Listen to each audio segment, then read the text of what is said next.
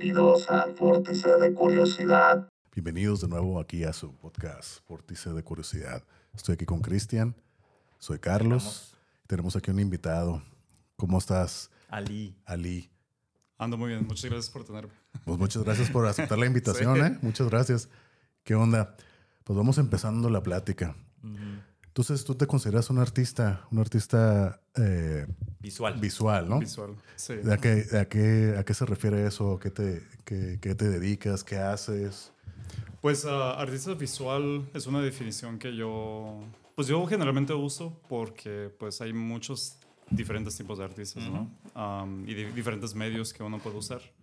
Creo que yo lo considero visual porque yo trabajo todo lo que tiene que ver tanto digital como pues manual, ¿no? Lápiz, papel, pintura o pues usando computadoras, ¿no? Exactamente. como diseño de computadoras. Entonces, creo que a través de mi vida he cambiado desde usar plumas, colores, a us- hacer diseño gráfico, a, a lo que ahora hago, a que es este, efectos visuales. Y pues, ajá. Órale. Órale, órale, está interesante. Y, y esto fue lo que siempre quisiste hacer desde niño, ya te ya lo veías o lo fuiste a- a- adquiriendo en el camino o qué rollo. Pues sí, yo desde chiquito mi mamá vendía joyería y tenía dos trabajos, entonces yo siempre estaba con ella en, todo, en todos lugares. Entonces lo que ella hacía, o ese es el recuerdo, el recuerdo que yo tengo, lo que ella hacía para entretenerme era darme un cuaderno para que pues dibujara. Pues la típica, ¿no? Que te ponen así Sí, como como que, que- órale, ah, creo que-. Bueno, ahora ya no. Ahora, Ahora ya es un Bueno, iPad, ¿no? ah, iPad, teléfono. sí, yo hablo así como que Antes de, de nuestros tiempos. pantallas, ajá, sí. Sí, sí, y- Entonces No, era- no, no, no, no creo que sea tan típico. Yo creo que lo típico es como más andar fuera jugando, cosas así. Pero, pero, por ejemplo, si no había espacio para ir a jugar, como que si te van a hacer como que algo, entretente así, dibuja, Sí. colorea o algo así, ¿no? Es algo que se suele hacer, ¿no? Como un libro de colorear y Sí, todo. sí. Pero yo creo que tuviste que agarrarle gusto a esa actividad, ¿no? Para que pudieras como seguir explorando, pues. Sí, sí, y creo que hay algo sobre que era una persona muy inquieta de, de, de chico. Ah, de hecho, me conocen mucho por eso, porque de chiquito era tremendo. Y, y ahora que estoy yendo a terapia, como que estoy desmenuzando, desmenuzando Oh. eso, porque no sé si por ahí hay algo como un ADHD o algo así.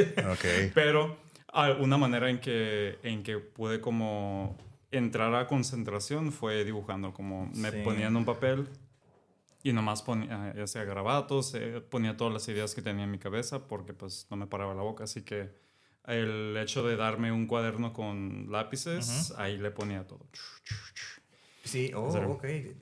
Bueno, puede, Entonces- puede ser, puede que haya algo de ahí, ¿no? de Sí. TDA que dices, pero Ajá. bueno, en, en español.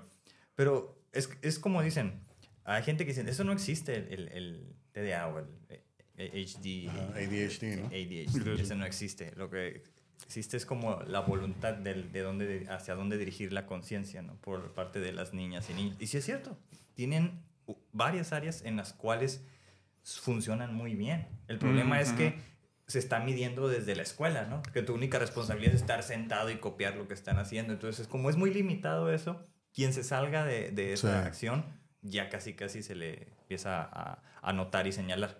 Pero no, o sea, el tal- en- cuando empezamos a ver del, el talento, ya tienes que ver otros aspectos, ¿no? Y a lo mejor ahí fue que tú desarrollaste ese talento porque encontraste que era algo placentero a lo mejor desde un inicio. Y creo que también que, eh, lo que mencionas es muy... ah, lo, po- lo puedo... lo- lo- creo que lo viví también porque era también un espacio que nadie más hacía. Y era... Podía ser identificado como eh, si a una persona, si un maestro decía, hey, vamos a hacer ese trabajo Ajá. y tenemos que dibujar, todos volteaban, ¿no? Conmigo, Oh. como que, "Ah, Ali, te toca. Tú vas a hacer". Órale. Y, y creo que también am, es- esto de tener las escuelas muy rígidas, creo que también me tocó vivirlo porque yo siempre tuve dif- dificultad yendo a la escuela. ah, Ok. Porque yo siempre fui de 6 o 7 o 8. Mm. Am, nunca me gustó como la rigidez de, de- de la estructura que las, las escuelas am, pues, públicas aquí tenían en, Sí. en aquel momento. Sí. Entonces, am, pues creo que, no sé si también era mi cerebro que tenía como un rollo creativo. El cual pues no me, mm, se me hacía muy aburrido como el... Es que esta- es, totalmente diferente, ¿no? O sea, no te permiten ser Sí, creativo en- sí. cuando estás aprendiendo. Sí, en el sistema educativo O sea, no- convencional. que Ajá. memorizar. Sí, ajá. Sí, ¿acaso no se sintieron, no sé, porque tú haces música, ¿verdad? ¿Acaso no te sentiste de, de alguna manera como que tienes fíjate. un espacio? Fíjate, yo siempre lo he, lo he platicado. Yo sé- por- soy una persona muy de lógica. Todas las matemáticas, todo lo que eran números se me facilitaba. A mí no me gustaba ir a la escuela, pero tenía la facilidad de aprender. Por eso me iba, a ir, me iba bien en la escuela. Pero lo que sea que me pusieran, yo la podía aprender. Yo recuerdo que la primera clase de música que tuve fue como en cuarto año, tenía como 8 o 9 años. Y para mí fue así como que me deslumbró. Así me quedé, Oh, sí, ay, sí. güey, es que esto es otro mundo, es Sí, otro idioma. Y me quedé así fascinado desde entonces. Me gusta la música, ¿no? Como pues ya te lo platiqué, ¿no? Aquí lo tengo tatuado. Porque sí, es sí. algo que, que me encanta. Pero yo el, mi lado creativo yo lo saqué mucho más tarde. Siempre lo quise, siempre lo quise, lo quise sacar, pero mi lógica me, no me lo permitía. Yo veía todo muy lógico, incluso lo artístico. Entonces, ya cuando me solté, dije, ¿sabes qué? Esto, esto no puede ser así, tienes que fluir de una manera más, ahora sí que más suelta. Entonces ya le di más expresión al, Es a que lo tienes que artístico. liberarte, Ajá, ¿no? Y no, yo todavía tenía mucha rigidez en mi Eh. lógica y los números, todo tiene que ser cuadrado. La música, yo la quería ver muy matemáticamente. Muy calculador. Ajá, muy calculadora, Ajá. muy perfeccionista. Y me frustré tanto que, que sabes que vendí todo y lo dejé. Hasta que, y hasta que entendí, fui a terapia y entendí que no, pues aguanta, llévatela tranquilo. Y así es ya como lo veo. Y ahora lo disfruto, gozo, me equivoco. Ah, qué curada, porque estoy aprendiendo, estoy mejorando. Entonces ya lo veo todo lo creativo. O sea, todo lo creativo ya lo veo de esa manera. Pero sí fue un cambio, pero ya fue muy después. Siempre lo he tenido, pero no lo dejaba hacer como tiene que ser. Ya hasta de grande, hasta ahorita. Sí, Sí. creo que hay unas características que se me han juntado con el tiempo que puedo decir que eso ayudó como a mm, yo ser una persona creativa y fue por ejemplo el hecho de que mi, mis papás fueron muy flexibles en el sentido de que am, si yo tenía interés de hacer algo o, o si tenía un interés me ayudaban a explorarlo Y aparte que si cometí algún error, que es muy importante, no me lo no me No castigaban, no, me, no me- no me Claro. castigaban. No por te reprendían error. por eso, ¿no? No, no había como una consecuencia súper grande de que si rompía o rayaba algo iba, pues iba a ser un problema muy grande. ¿no? Entonces creo que eso me ayudó mucho Pues sí, a... es mucho apoyo. Sí. Eso me ayudó mucho a perder el miedo, ¿no? Porque mucho del, ah, del dibujo, por ejemplo, o de hacer arte, es ensuciarte, ¿no? Tienes que Exacto. Tienes que moldearlo, tienes que meter las manos, experimentar y después de ahí como que, ok, ya agarré la onda, entonces ahora voy a tratar de, de pues, formar algo con eso, ¿no? Entonces, este, le doy muchas gracias a, mi, a, mi- a mis papás por eso. Sí, ¿cómo sí, no? por eso, por eso, este, ajá. Pero del, de- del otro lado, a comparación a, por ejemplo, el sistema rígido No, que, que en las escuelas, ah, eso sí, yo, te, yo siempre conflictía porque yo quería hacerlo de mi manera a veces o, o a mi ritmo y pues ¿Y, no y en qué grado estabas? O sea, desde fue los primeros grados, o sea, en la primaria o Desde muy pequeño te diste cuenta de eso o, o ya más grandecillo. De que era un artista. Ajá, de como ese lado creativo Como esa que predilección, ajá. exacto. Fíjate que esa memoria no hay un momento sí que lo pueda como que recordar de que desde ahí, pero recuerdo que desde la primaria ya estaba haciendo ah, dibujos y cómics, porque Oh. cómics para mí es algo que siempre lo he tenido en mi vida, no de que los leas, sino yo los hago. Tú hacerlos. Hacerlos. Yo hacerlos, Sí, sí, yo- sí. Yo hacía en los cuadernos, hacían como pues, los, los monitos con la burbuja de, Ajá, ajá. de, de, de palabras. Y una vez me hicieron, no sé cómo se le llama en la, en la primaria, pero habían como unos pósters súper grandes en la entrada del, de Ah, la el escuela. periódico mural. que El hacían. periódico Sí, sí, mural, sí. ándale. Y, a, y a veces a mí me tocaba ahí hacer historias. Me, me, me dejaban Claro, ahí eso qué tuyo, ahí brillabas. No, pues hacer sí. historias como, una, como un cómic, pero en una sola hoja así larga y gigante. Y como recompensa, po- le, a- en los, ¿cuáles, ¿cuáles son los momentos donde dan honores a la bandera? Es como cada lunes. ¿no? Ah, Los no, lunes, ¿no? los lunes. No sé Sí. si todavía se hagan, pero... Después de, la, de- sí, Antes eran después, de eso, sí. después de eso hacían como una entrevista. ah, le preguntaban a los niños. Ciertos datos de la historia que Ah, decía. sí. Y el que respondía bien le daban como un dulcecito y cositas. así. Órale. Entonces, Órale. Entonces era motivación también, ¿no? sí, entonces todos los niños estaban ahí leyendo. Y Ya, es que pero ahí, ahí me imagino que es donde tú podías brillar, ¿no? O sea, te, te sentías bien porque sin saberlo eso era lo tuyo, pues, o sea, Sí, y creo que a- a- algo sobre esa validación o ese reconocimiento se me quedó el resto, el resto de claro, los no, años. es que es bien importante, mira, te lo digo por, bueno, conoces a Elena, mi niña, Eh, nosotros desde que era bebé le poníamos pintura y una hoja así blanca de esas grandotas y ya sabíamos que se iba ahí a, ¿no? Como a bañar y cosas así. Sí. Entonces tenemos muchas fotos y ella se acuerda de esas actividades. Cuando le pongo el video, dice, oh, sí me acuerdo de eso. Entonces, no sé, era como, desconozco si al hacer eso se trabajan ciertas partes del cerebro que son más asociadas a la percepción, porque eso es lo que tienen los artistas, ¿no? Ellos perciben, por ejemplo, en este muro blanco, yo, yo no puedo percibir como algo que yo puedo dibujar. Sí. Pero ellos sí, ellos sí, Sí. lo ven, lo visualizan y lo pueden plasmar. Por eso es que pueden dibujar algo. Sí, de, de hecho una vez un, es la imaginación. ajá, un pintor una vez me dijo eso, eso es lo que acabas de decir, es que nosotros vemos el mundo de una manera diferente. Donde tú ves así como un muro blanco, yo ya estoy viendo cosas. Exacto. Y ya estoy viendo y para palmar y todo, ya me estoy imaginando y qué puedo hacer, qué puedo hacer. Y acá quien a su manera, a su técnica, pero ya lo hace. Entonces, ¿a ti te sucede eso? Sí, sí, sí, muy, muy, muy a menudo. De hecho, hablamos sobre que me iba mal en las clases. Es porque usualmente cuando había un tema que no me, no, me- no me apetecía, nomás me estaba imaginando cosas. Me estaba imaginando como eh, caras, caras formándose en, en, no sé, en, en cosas abstractas o me imaginaba como conceptos de formas y de figuras. Entonces, Oh. eso, es, si eso empezó de niño a mi edad ya adulta, ah, me dicen, oye, podemos- ¿qué tal si pintamos esa, ese mueble color verde y lo ponemos a- en, en algún lugar? Y yo me lo puedo imaginar así, lo construyo en mi- en mi claro. cabeza. Y lo, y lo noto más porque pues mi pareja, ah, saludos a mi pareja Otir, ella no construyó... Es, eh, no construyó esa parte de poderse imaginar como ¿También es artista? No, Ah, ok. no para nada. No, pues Entonces, está diciendo como que no. entonces no tienes- e- ella y yo tenemos como que ese conflicto siempre porque yo le digo, ah, nomás hay que pintar esto o hay que acomodarlo de esta manera y va a quedar bien y ella no puede vi- vi- Visualizarlo. visualizarlo. Necesita Claro. que, que básicamente tome una foto y post. yo digo que sí, so- solo así, solo así. Y yo para mí es como tan claro como ver una fotografía, pero lo miro en mi mente. Claro, es que es el funcionamiento, ¿no? Al final, imagínate desde niño toda esa habilidad que se ha desarrollado en torno a la percepción. Ok, pero a mí me surge una pregunta. O sea, tú cuando de niño que te dices que tu mamá te daba tu cuaderno, le ponte a dibujar. ¿Tú lo hacías, o sea, tú lo hacías y decías y te sentías, ay, güey, esto me gusta, lo disfruto? ¿O era nomás así como que lo veías como un juego? Y ya conforme fue pasando el tiempo, te diste cuenta, ¿sabes que aquí hay algo? ¿Fue como que algo que fuiste descubriendo o, o desde el primer día que empezaste a dibujar dijiste, esto es mío, esto es, esto es algo que tengo que hacer? Creo que fue porque... Qué interesante que me haces esa pregunta porque na- creo que hasta este momento no lo había, nadie me había preguntado eso.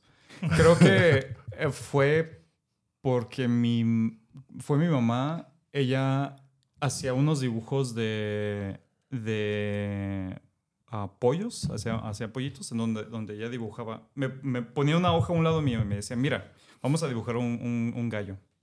Hacía, hacía la, la cabecita del gallo muy Ujú. minimal- minimalista. Después dibujaba el cuerpo del, del Mm. gallo súper grande. Lo dibujaba en toda la hoja. Ok.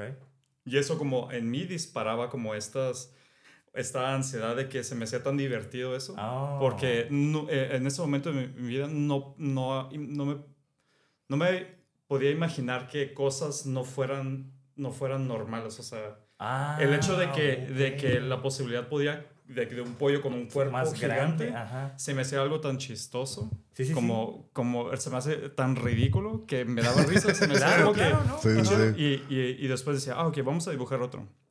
Y dibujaba otra vez la cabecita y el cuerpo normal, pero ahora el, el pico del gallo súper gigante, así de que es- casi se salía de la, de la página. O Y sea, recuerdo que... inventando, como quien dice, ¿no? Sí, y eso me- a mí me da un montón de risa, así de que recuerdo que, que me Oh. reía, que se me hacía la cosa más ridícula y creo que ah, esa es la parte que me gustaba, como el, el hecho de que mis pensamientos ya no viven en mi cabeza, ya yo puedo... Sí, sí, estás plasmando. Eso Estás eh, lo puedo ver en, en Elena cuando dibuja, porque ella ya también hace historias y se está riendo cuando está dibujando. Y yo, ¿de qué te ríes? Y Sí. entonces está haciendo pues como un chiste, o, o sea, ya hay una acción. No solo es el, el dibujo en sí, sino que el personaje está haciendo una acción.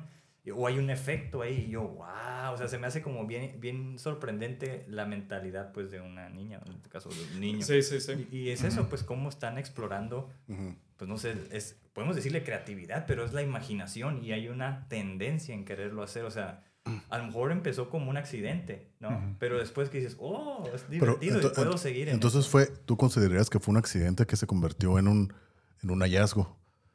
Sí, yo creo porque al, antes de eso o alrededor de eso sí hubo intentos de, de, de yo querer hacer algo más. Por ejemplo, tomé clases de taekwondo, tomé clases, ah, de guitarra también. am, y entre otras cosas, pero lo que más me trajo fue como el dibujo, porque eso, Mm, eso me atraía, me, me, me sacaba de la cabeza los pensamientos y me los, me los ponía en papel, ¿no? Y decía, mira, aquí, aquí, eso es lo que estás pensando. Entonces, ujú. Ok. de ahí lo, de ahí lo Wow. mantuve. Ajá. Qué interesante. Entonces, sí. Eh, Entonces tú podrías decir, a lo mejor es algo aquí controvertido, ¿no? Lo que voy a decir. Entonces tú podrías decir que, por ejemplo, en tu caso fue pues ese talento nato que ya tienes y me imagino que lo has ido desarrollando y a lo mejor has pre- aprendido nuevas técnicas y demás.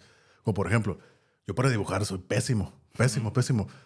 Me gusta por el lado artístico, pero no tengo la técnica. Ujú. Y como nunca lo he desarrollado, pues no sé, o sea, sí me llama la, la atención, pero pintar ya en un canvas y todo, me llama la atención, tengo ganas de hacerlo, pero no tengo ni por dónde idea empezar. Entonces eh, dije, yo he pensado, me voy a comprar un canvas, pinturas, algo así, y lo que salga. O sea, me he puesto a pensar en eso, pero yo no tengo la habilidad nunca ni dibujar, ni colorear, ni que... ¿En serio, sí? Ni colorear, nunca, nunca aprendí a colorear. Así que yo decoloreaba y todo fuera de la, la raya y todo. Nunca, Pues sí. ni recortar tampoco. Nunca, nunca, nunca tuve, suena muy No, sí, simple, también. pero nunca tuve esa habilidad.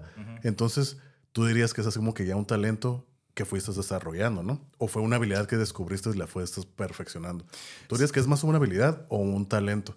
Mm, En tu caso. creo, que, creo que hay ciertas características. Eso es mi- lo que yo pienso. La verdad, no, no sé qué tan, qué tan cierto ah, estoy.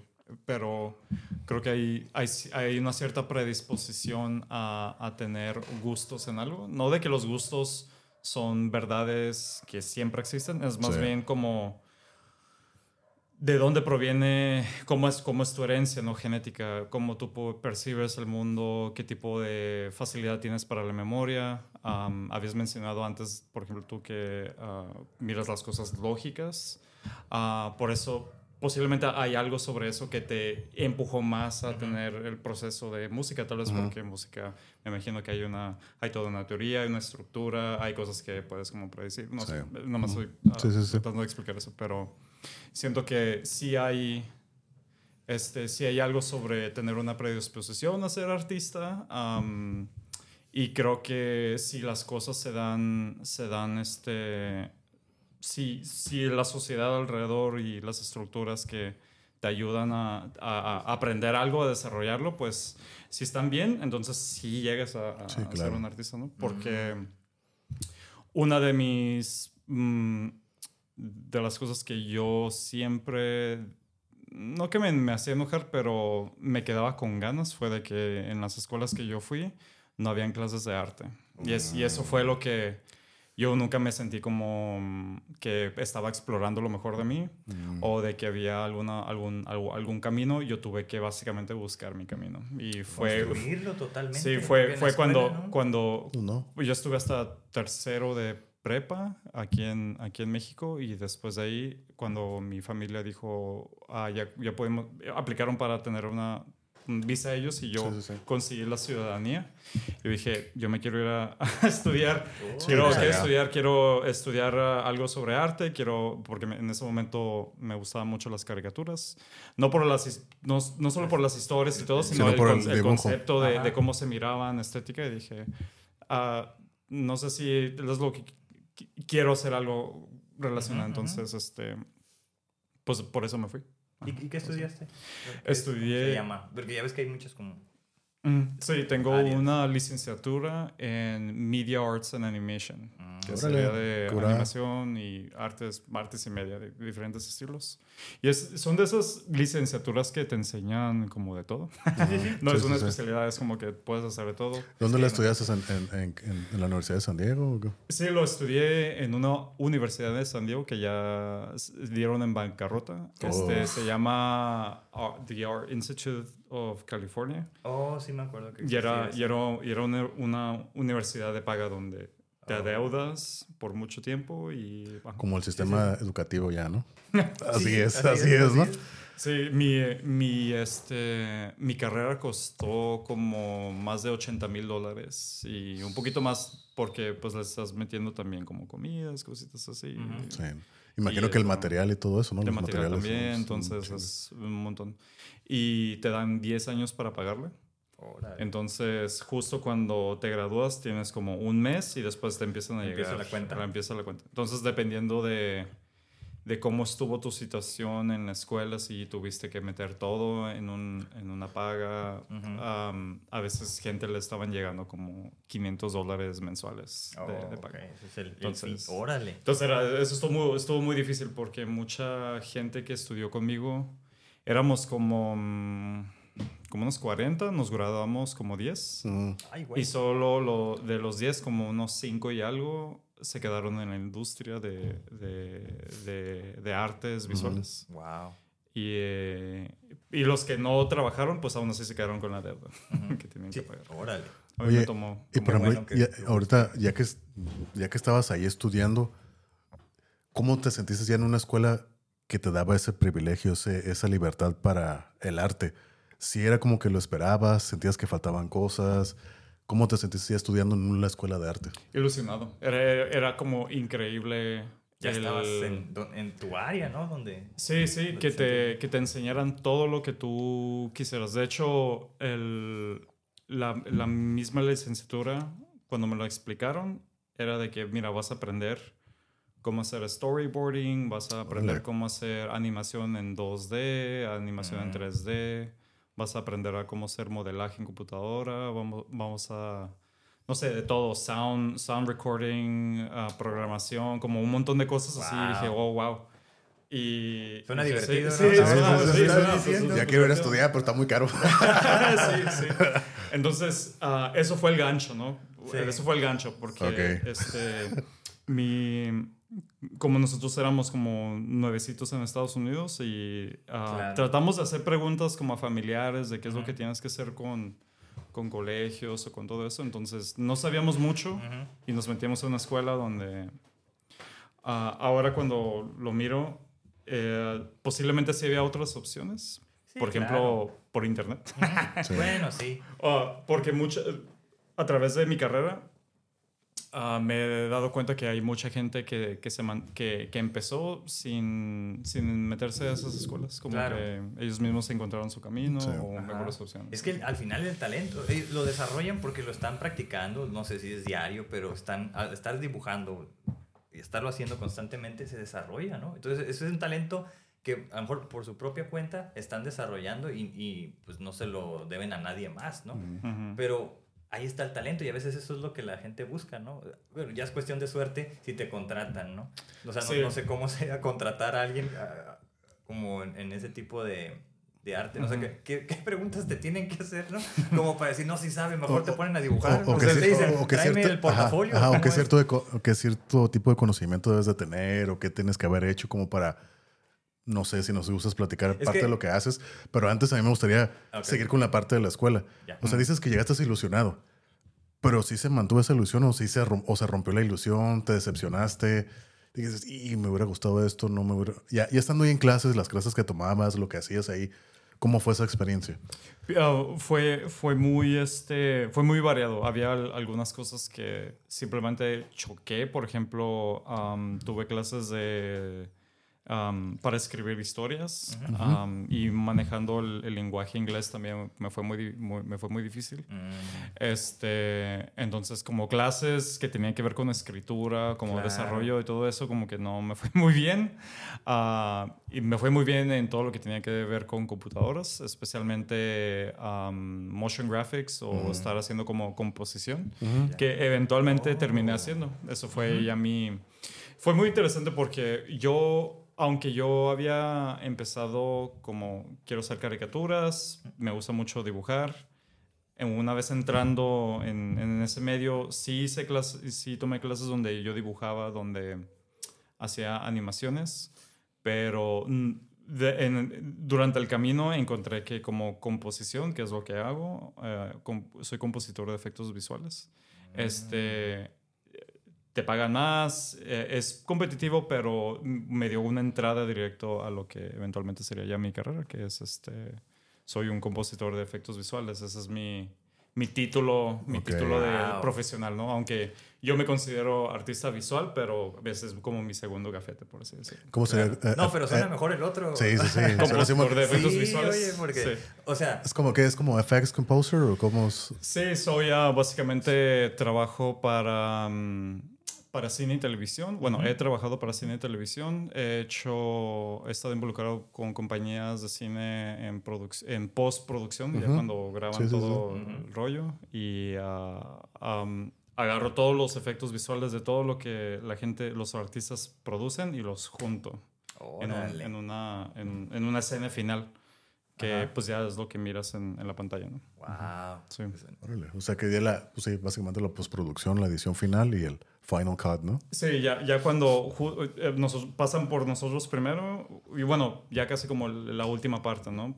Pasan, hacemos, armamos las escenas y ya la prueba, pues, la gente de supervisores o el, el director de, de arte o lo que sea, y ya después de, ahí, ajá. ya después de ahí se publican, ¿no? Pero Entonces, hay, eh, son como también comerciales o son películas. Puedes trabajar en lo que sea. Me ha tocado Oh, sí. trabajar en, ah, en comerciales, en videos musicales, ah, en películas como, mm, como de películas de Marvel. Órale.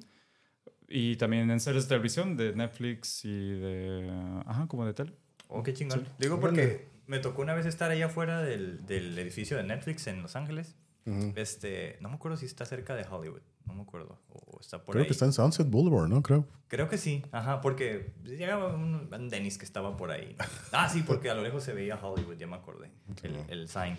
Entonces me sorprendió que las mesas de alrededor, todos estaban hablando de arte del cine. Entonces yo dije, wow, o sea, yo- nunca en mi vida más que en un cine es donde estás escuchando como los que se sienten críticos y están hablando de la actuación y todo eso. Ujú. Pero las mesas estaban hablando, no, vamos a hacer esto y esto y esto. Uno hablaban de una historia que estaban desarrollando y otros de la postproducción. Entonces, a eso me, me acordé con lo que dijiste, de que el Sí. título en Los Ángeles sería como un título muy este, ad hoc con lo que se hace allá, cuando aquí es artista visual. ¿no? O sea, creo que es, es mejor, Sí. es mejor el otro título porque Sí, es más cercano. Es más, es más cercano a lo que es, ¿no? Y es más, que- sí. más específico. Pero eso que cuentas de que te tocó mirar o escuchar una conversación es muy común en Los Ángeles, especialmente como en, en North Hollywood, en. Glendale, como en el centro de, de Los Ángeles. Pues Los Ángeles en general, ahí Sí. está Hollywood, ahí Sí. te vas Es la a industria, encontrar todo, es la industria. Es lo que le decía al, al invitado anterior cuando estaba diciendo que ya estaba en Hollywood para hacer lo de la música, pues ahí también está parte de la industria discográfica, ¿no? Por eso decía, ya estás viviendo el sueño. Y creo que, como te decía, e- este Ali, como el invitado de hoy, Sí. pues él sí ha vivido ese sueño, ¿no? De dedicarse desde chico a lo que le apasiona y no hay otra vuelta más que eso, ¿no? O sea, Sí. y entonces, pues a mí se me hace eso bien, bien cool. Y pues la verdad está bien chingón que, que sin saberlo, ¿no? Cuando estabas dis- diseñando, dibujando, eventualmente, ¿no? Lo desarrollaste y te estás dedicando a eso de Sí. otra forma, ¿no? A lo mejor más digital. Pero sí, bueno, sí, sí. o sea, Eh. Sí, creo que. Y, y creo que todo eso se construyó como. Fue como oportunidad, más como, como enfoque. Este. Y entrar también. Lo que ya después reconocí este, en, mi, en mi edad adulta es. Este, estás entrando en una industria que es que está grande, hay mucho dinero. Sí. Y, es competitivamente sí, y pues al final de eso, pues también capitalismo, ¿no? Pero eh, to- todo, esos, todo ese esa energía que se mueve eh, es muy grande en, en- en- Oh. en Los Ángeles porque hay hay personas que viven del otro lado del mundo que tienen, tenían las mis- mismas como perspectivas o compartían el mismo interés y cuando, y cuando les preguntan que a dónde quieres trabajar o dónde quieres ir a hacer como películas y todo eso, ¿dónde se imaginan? Hollywood. Pues Hollywood. sí, es la, es la meca del cine, así se le llama. cuando, cuando estás ahí, cuando me ha tocado trabajar en estudios, ah, llegan gente que dice, ah, yo vengo de la India, o yo vengo de El Salvador, o yo vengo como de, del otro lado de Estados Unidos, de escuelas que son como de paga, también como las mías. De New York y todo eso, ¿no? De por de allá. Nueva York también. Este, y pues están ahí tratando de ser ah, un nombre de, pues, de sí mismos. O sea, quieren, quieren, quieren poner su nombre en los créditos. En los ¿no? créditos, de, ¿no? de que la, de la- salgan, de- de la órale. serie. ajá. ¿Y eso es algo importante para ti? ¿Que sa- ¿Que salga tu nombre ahí al final de la película? ¿o no? Pues hablando de el- mi historia de la, de la escuela, que la gente me reconocía, es lo que a- me di cuenta que sí me gusta. O sea, Oh. me gusta ser reconocido, ¿no? Claro. Entonces, Claro, por tu trabajo, ¿no? por su trabajo, Ah, entonces... Yo creo que a todos, ¿no? Sí. Que, que te digan a alguien, eh, lo estás haciendo bien. cosas Sí, así. al principio, al principio le peleaba porque no me, me sentía extraño decir que, que, no sé, quiero que me reconozcan. ¿no? O sea, me sentía No, como que es válido. egocéntrico, pero después de un rato dije, no, la verdad sí es válido. ¿Es Es válido, válido? es válido como que sentirse gratificado, ¿no? De que le Es hiciste el empeño y que Ajá. digan, ¿hiciste bien? Claro. Sí, o, o a veces, bueno, a lo mejor ya es en mi caso, ¿no? No necesariamente que me digan que lo hice bien, pero ves el resultado en la persona, ¿no? Yo, a lo mejor yo como psicólogo que platico con personas y, y estoy Ujú. viendo el cambio en la persona, con eso yo me doy por bien servido. Entonces no me tienen que decir, ah, psicólogo, lo hiciste bien o Ujú. lo que sea, ¿no? No, pero es, es, Sí. es al, al final tú cómo, cómo te sientes y cómo acomodas eso, ¿no? Entonces, Es muy válido querer que salga y es un reconocimiento y eso es bien importante. Sí, ah, y creo que de cierta manera eso fue una de las cosas que yo aprendí en, como en la industria, es de que, bueno, les voy a contar como una de las partes malas, ¿no? De la Tú industria. cuéntalo. Sácalo aquí. Es de que, Yo me es de que muchas compañías se aprovechan también de eso. Se aprovechan de la gente joven, de las Mm. personas que quieren, quieren ser exitosas, que quieren tener ese sueño. Entonces, por ejemplo, el rollo de, no porque trabajas en una compañía de cine o televisión, te van a poner el crédito y muchas veces Oh. el, el rollo de los créditos es mm, Claro. muy, muy, muy político, muy político. Es de que Órale. el, el espacio, cuántos nombres va a haber. A veces hay como 100 personas trabajando por un estudio, pero al momento de hacer los arreglos de que, de que de cuánto trabajo van, van a agarrar y cuánto van a pagar, les digo, no, pues aquí solo pueden poner cinco, cinco nombres. Y- ¿Y, quién, quién toma ese espacio? Pues los jefes de Pues sí. Entonces, aun- pero los que están trabajando más, Claro. más rato, más los, las 100 horas a la semana, son los dos trabajadores. Entonces, como que sí hay, sí hay una, eh, esa, de- esa dinámica, ¿no? De, de, pues de, de- de poder, de... de- Ujú, de- las relaciones de poder. Sí, relaciones siempre de poder. Siempre, en cualquier parte, ¿no? Oh, sí, sí. sí, sí, sí, Lo Lo hablamos también en la, en la universidad respecto a las publicaciones de los, de los papers científicos. Que, ¿Quién es el primero, el segundo, el tercer autor o cuántos deben de ser? Mm. Y a veces el que trabaja más es el que va al último. O ni lo ponen, ¿no? O ni lo pone. Ni lo pone. Exactamente, imagínate, y es el que hizo la chamba. Es, Pues es sí. esas relaciones de poder, ¿no? Sí, que es lo que nos pasaba a nosotros porque ah, estuve trabajando en una compañía por dos años donde, donde trabajé, llegué a trabajar ah, varias veces 100 horas a la semana. Ay, ya la ves. Am, una vez trabajé 24 horas de que, ¿Seguidas? seguidas. Maratón. Ah, y, y al final no sabíamos, como que trabajamos tantas horas, yo un equipo de 20, 40, am, donde pues obviamente apenas nos daba el- el- la paga, este, eh, no nos daban como lunches, cositas así, como que muchas de, la, muchos de, las, de los gastos que requería para nosotros tener esa vida, no lo montábamos nosotros, ¿no? Como, Uh, no. Am, pues ya dije sobre gasolina o sobre comida o sobre lavar la ropa. Yo a veces no podía lavar mi propia ropa porque no tenía tiempo. Claro. Tenía que ir a una lavamática como que aventárselas ahí y Sí. regresar. Sí. siguiente. O comprar ropa nueva. O sea, nomás comprar un paquete ahí del, no sé, de la, de la Walmart o algo así que viene como nuevo. 20 No camisas. manches. Y este, y, con- pero al- lo que nos daba como la ilusión o la motivación de trabajar esas horas es ser reconocidos porque íbamos a trabajar en producciones como grandes de, ah, no sé, eh, mencioné como ah, Marvel, por ejemplo. Estamos trabajando en películas de Marvel. Entonces, todos estamos súper emocionados de que vamos a trabajar en ese proyecto Sí, y todos así y, y va a ser chido. Am, y por eso vamos a trabajar 100 horas y nosotros, ok, está bien. Sí, ok, Eh, ok, no hay sí, sí. Vamos Está de a- moda.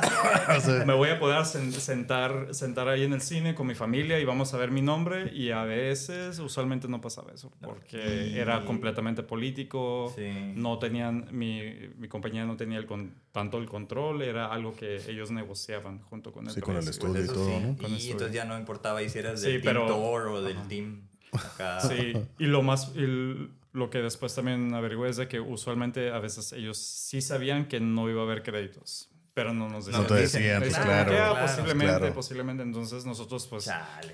Imagínate ¿no? es- es- es chutarte todos ¿no? hasta el final así. y- Y para ver. nada, Debe ser sí. algo decepcionante. Sí, y como... Por la expectativa, ¿no? No Sí, por claro. otra cosa. ¿no? Sí. Pero- Y hay otras dinámicas que también se juegan en Hollywood, por ejemplo, de que hay ciertos trabajos que no puedes decir que estás trabajando en ellos, como Ujú. que el, tu trabajo es, Secreto, ¿no? es secreto. Entonces hay mucho trabajo que es pagado que no se, no se acredita. No Pues, puedes me decir. imagino, pero es con esto de la propiedad intelectual, ¿no? Todo eso es muy sensible allá, por lo que he estado aprendiendo. Esa es una parte, ah, pero creo que también hay un rollo como de ego que hay Mm. entre, entre directores, entre gente que están más en el poder de que están manejando una cierta cantidad de dinero Oh. y no quieren, no quieren verse de que es- se expanden a, a- a pagarle poquito a diferentes empresas. Entonces, Mm, muchos de ellos tienen, ah, pues sí, personas que les tienen que responder, entonces ya es, ya es más elevado. Es- esa parte ya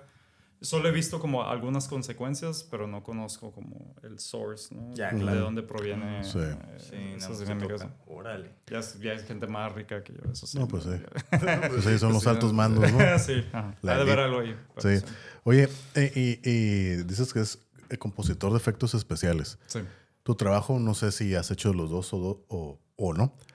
Tú básicamente te dan el material y tú eres más como un editor o tú creas también desde cero, creas cosas para la película o depende de lo que sea el trabajo.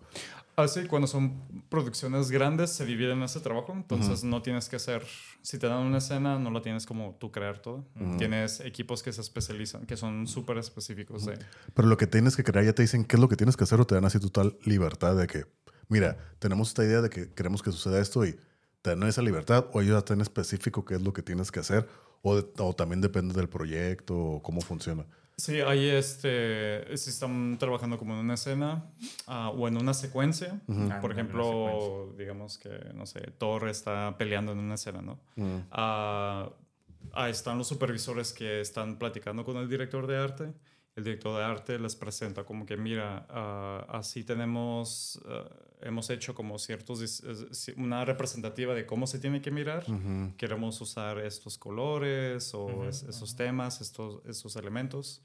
Y esa información empieza a bajar, ¿no? A, a- a- Sí, ¿no? a los, a los líderes y, y de los líderes ya se les entrega como una, una expectativa, ya sea una imagen ya hecha, compuesta de cómo se tiene que ver Sí. y, y ya se empiezan a dividir el trabajo, ¿no? Todos están Ok. trabajando, lo, lo- cada quien hace su, su partecita y cuando cada quien ha, ha hecho su parte, un compositor las agrega, las, Las las une. hace, las, las une, mira, mira otra vez esta imagen, la imagen de referencia que han creado Ok. y dice, ah, ok, se, eh, así tiene que ser y usualmente a veces es como verbal también. Ok. Sí. El- hay, hay una persona como un supervisor del departamento de composición que. Que da su pun- sus puntos y dice como que, ah, sí, ah, ah, así Está bien, eso pero está bien. agrégale esto. Ajá, y ya pues se renderea o se finaliza Sí. y va, se, se entrega ahí arriba para, para ver si está aprobado. Para Entonces, validar, este, miran, La secuencia ya. Miran la secuencia, se- se- a veces en algunos estudios tienen todo un cine interior, donde una super Oh, pantallota. quieren que se vea Para ver cómo como se el preview, es. ¿no? Oh, fíjate, Me- he, ido, he ido a varios estudios donde eso es como una parte in- íntegra del, Claro. del- Sí, de claro, la ¿no? organización, donde tienes las oficinas, como pues donde están todos, todos los artistas en, en- en hileras de computadoras. Sí, claro. Y hay un, un cuarto designado para verlo en una pantalla. super Todo el resultado, ¿no? Sí, De que lo que han hecho. Sí, entonces, y hay momentos donde están, están mirando, pues el- está el director de arte o el, el- o el director de producción y, y a, veces, a veces incluyen a, lo- a los líderes de, los, de estos grupos para darle, darles la alimentación de que, ah, mira, es, tienes que Sí. arreglar esto y esto. Si falta, sobra o lo Sí, que sea, ¿no? Ya. entonces, pero-. Um, todos tienen un script, ¿no? Así, al menos este. um, Es el Es una storyboard, ¿no? Es el ¿Cómo se storyboard, llama? la- ¿El las, storyboard? las imágenes, ¿no? Que para ver la secuencia de cómo van a salir la... Ahora sí que la secuencia, ¿no? Por eso es el storyboard, ¿no? Sí, el storyboard es en... en um, es al principio, no es en producción, es antes, Ah. antes- antes de la producción. Para que tengas una idea de cómo se van O sea, los ángulos y todo, ¿no? De cómo se va a ver viendo. Entonces, usualmente es como que la secuencia usualmente tiende a ser como están los productores, la gente que tiene dinero, Sí, y sí, se cuenta con los directores, o a veces los directores quieren hacer algo y buscan el dinero. mm, Entonces, am, empieza con esa idea, después está como alguien que escribe una, un, este, ¿Un guion? un, un storywriter hace, el guion, o ya lo tienen preparado antes. Puede variar muchas veces de cómo eso se desarrolla. Y ya cuando lo aprueban y dice "Ah, hay que hacerlo, pues ya empiezan empiezan a buscar, se empieza a hacer todo un, Sí, pues toda una, una orquesta, ¿no? De que están, empiezan a, a- a buscar los sets, de dónde va a ser, hay lo- los storyboards, lo- el guion, se empiezan a hacer los storyboards visualmente. ¿Eso tú Entonces- también lo haces o eso es otro, otro departamento, el storyboard? Ah, yo es- eso no lo hago, lo sé hacer porque es lo que Sí, sí, estudié es parte de- este, y conozco a algu- algunas gentes que son storyboard artists, pero sí, yo no, yo no lo hago. Mm. Pero es, una, es un trabajo muy difícil porque Sí, me imagino. tienes, tienes que dibujar increíblemente rápido. Tienes que dibujar increíblemente Ah. y siempre estás a disposición de, del director o, del guionista de que uh, no, eso sí. no me gusta, lo tenemos que cambiar. Y como ya estás en, por ahora sí, con el reloj contando, tienes que rápidamente sacar. Y no estamos hablando de garabatos, está- tienes que ser como sí. dibujos muy Diseño. buenos, muy, muy, buen, muy bien diseñados y con una buena... Eso es- o sea que eso es todo un trabajo aparte, ¿no? El storyboard. Sí, sí, las personas que trabajan en eso son, eh, tienen que ser maestros, yo digo, porque Ok. sí, sí son ¿Y todo muy- tiene que ser a mano o también se hace así como que a digital y todo? Se puede hacer a mano. am, he, he escuchado que para algunos artistas hacer las cosas digitales eh, puedes como tener más, am, puedes como hacer más trabajo porque usas como que lo mismo. Pero hay artistas que lo hacen a lápiz o una combinación. Sí, es cierto. Sí. Sí, güey, copiar y pegar y ya nada más le cambias Sí, los como- elementos y es Puedes crear más sombras, cositas así. Sí. Y por Sí, ejemplo, una película, no sé, de Marvel en promedio o las que tú ya has trabajado, ¿cuánto dura así desde que se empieza, que tú ya estás trabajando hasta ya el producto final más o menos? ¿Cuánto es lo que dura toda la producción? Dependiendo, no sé como que un promedio que pudieras dar, porque no todas son lo mismo. Sí, creo que es un promedio como de dos años, posiblemente. Am, puede que sea, puede que sea cuatro, dependiendo qué tan, qué tantos recursos están usando. Mm, Pues sí. En mi, en mi área hemos, hemos llegado a trabajar un año completo como en una película. Una película ahora. Por ejemplo, trabajé para una compañía llamada Laika, ah, que hace stop motion en Oregon. Ellos hicieron la película de Cubo, la de Mm. Oh, está Caroline, en perra la de todas Cubo. la de... ajá. Ujú. Trabajé con ellos este, y... ¿En esas películas? O- Trabajé en, su, en una de su... No la, una película llamada The, The Missing Link. Creo que Oh, es... sí la vi, sí la vi. Es una anterior. Ajá. ajá. Ah. Y... ¿O fue la última? No me acuerdo. No sé si ya sacaron otra película. Hace tiempo que no, que no, que no checo con ellos.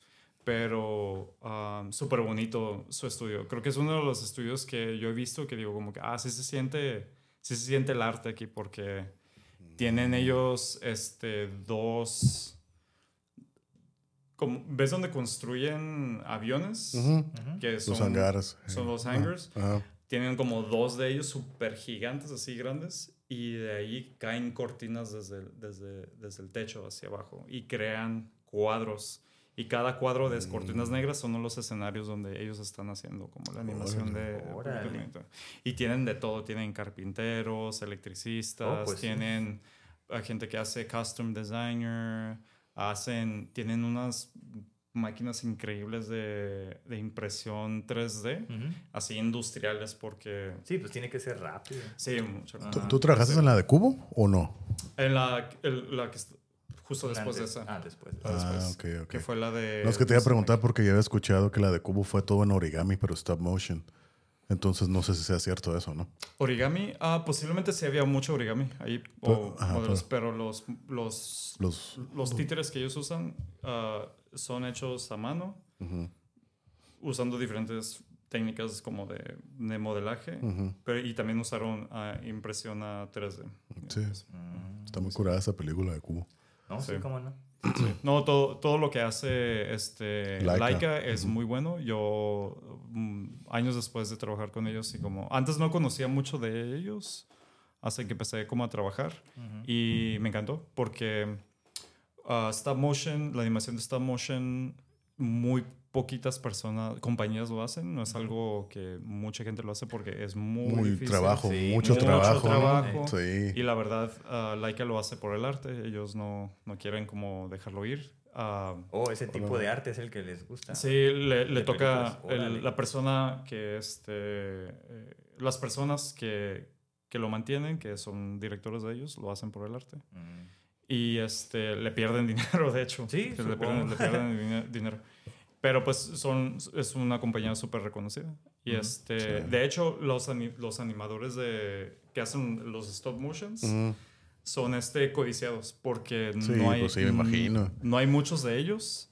Y de hecho, cuando estuve trabajando ahí, ellos se tuvieron que ir porque tu- tenían que trabajar del- en Europa en un proyecto llamado The Isle of Dogs. la- la- No, sí, sí, la vi. Entonces, como no hay muchos, tuvieron que repartirse los, los artistas de animación. Entonces, se fueron para allá a trabajar Sí. y después regresaron. Entonces, A lo mejor eso lo podemos ah, ver ahora un poco más con lo del Pinocho, ¿no? Que hay un como el cómo se hizo y sale ahí. Mm, en-. Creo que está en Netflix. Sí, de hecho, ahí en la película. O sea, de hecho, yo.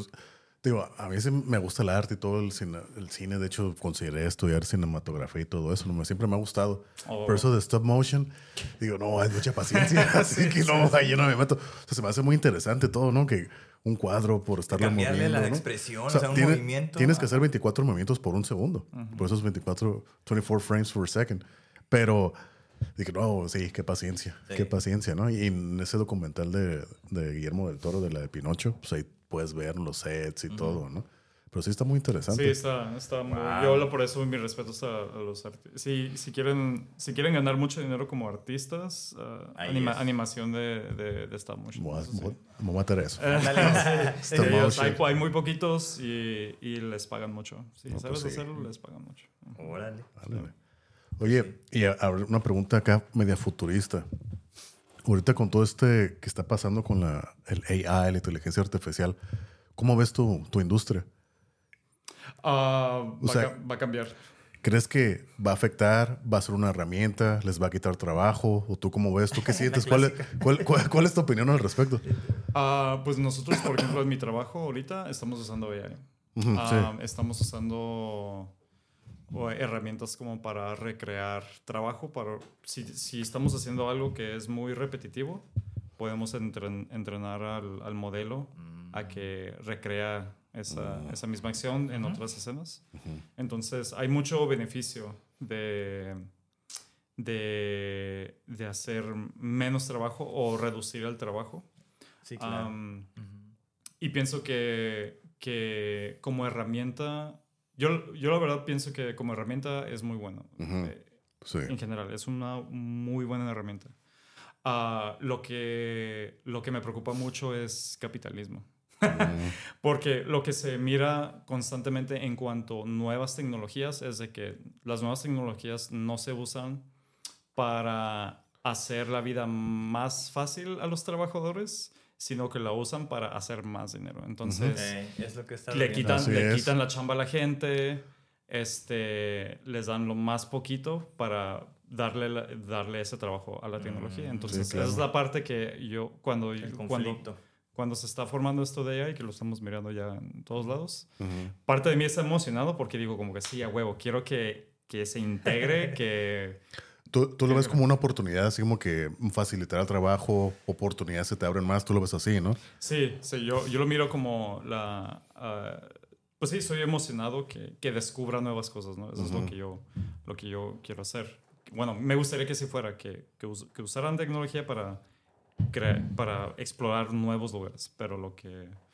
um, lo que me preocupa es es la, Claro. otra parte, ¿no? De que, Sí, de claro. que gente, gente con poder, poder los use para, pues ahora sí, chingarse. Pues sí. Entonces, es la parte que a mí me preocupa. A, a- a mí me preocupa más que se haga lo de Skynet y los Terminator. Sí, no creo que eso, eso, es- eso la verdad, yo no pienso que puede, puede pasar. Lo que sí, lo que sí veo es de que la gente en poder quiere mantenerse en poder, Claro. entonces no va a permitir que gente, mm, gente de Ajena. una clase baja pueda usar una tecnología a su beneficio, que puedan como hacerlo. Entonces, si, si se presenta algún tipo de tecnología como de AI, va- yo asumo que va a ser como una versión que Es sea como, como- controlable. ¿no? Yo totalmente de acuerdo. Es como TikTok, ¿no? Que ahora ya se está sabiendo más que la versión de TikTok para acá, para el Para este, América, ¿no? western, ajá, Ajá. es pura pinche tontería y manténlos idiotas. Y en Asia, ¿no? Es pura y- tecnología, ajá, pura ciencia, pura educación, ¿no? exacto, cómo ser mejores y- o te ponen a, a, a lo mejor personas como tú, ¿no? Como los líderes que digan, de- Mm. personas que inspiran. Y acá no, acá es pues otra cosa, ver qué es. A eso me refiero, en el uso que se le está dando, pues. Y tú no te das cuenta porque tú nada más tienes acceso a eso.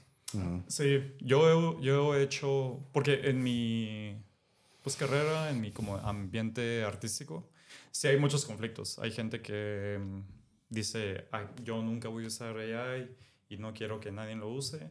Hay gente que pues sí lo Mm. usa para cosas como cotidianas, como, no sé. Es Entonces, yo más o menos lo he usado como una herramienta sin necesariamente darle todo, No, pues no, que me resuelva todo. No creo que- Este, que- Creo que todavía no están en ese nivel, ¿no? Ni, ni el chat GPT, ni, ni los que dicen. Te, te arrojan un resultado, pero a lo que entiendo con lo que tú haces es como. Tú necesitas como un montón de elementos para poder hacer como una coreografía, que es a lo mejor la. la ¿Cómo dijiste? El seguimiento o la, Sí, secuencia. la secuencia, Sí, exactamente. ajá, sí, claro, Entonces, claro. No, es, No que, hay- es que ajá. fíjate, precisamente hoy vi que un- unos muchachos, no sé en dónde fue, que hicieron una película que todo con AI. Entonces, así me ¿Ah, que. sí? Sí, que creo que se llama eh, There's an Alien in My House, algo así se llama. Órale. Entonces, ellos más se grabaron, así como que con el, un, un green suit y ya todo lo hicieron acá en AI. Y se hizo la película. Y ahí está la película, ¿no? Entonces, yo por eso preguntaba, o sea, ¿no? ¿cuál era tu opinión al respecto Ah. que, la, que todo esto de efectos visuales, cine, todo Oh. eso? Por eso iba para allá. ¿Tú cómo lo sientes? ¿Como una herramienta, como una amenaza? ¿Te vale? Entonces, esa, por ahí va mi pregunta. Ahora sí, ¿no? Ahora sí que tuvimos que ir al baño. Pues, ni modo, un break. Parada a los pits. Ándale. Sí. Entonces, ahora sí volvemos con la pregunta del, del AI. Entonces, ¿cuál es tu postura después de eso, no? Yo te preguntaba, ¿cómo lo ves? ¿Como una herramienta, una amenaza? ¿O te es indiferente? ¿O qué show? Creo que um, hay, hay- hay definitivamente pienso que sí hay una, o hay una cierta amenaza porque el, el- esa tecnología yo pienso que va a ser muy fuerte, está siendo muy fuerte, muy Sí. poderoso, que sí va a haber desplazamiento. Pienso que sí va a haber desplazamiento.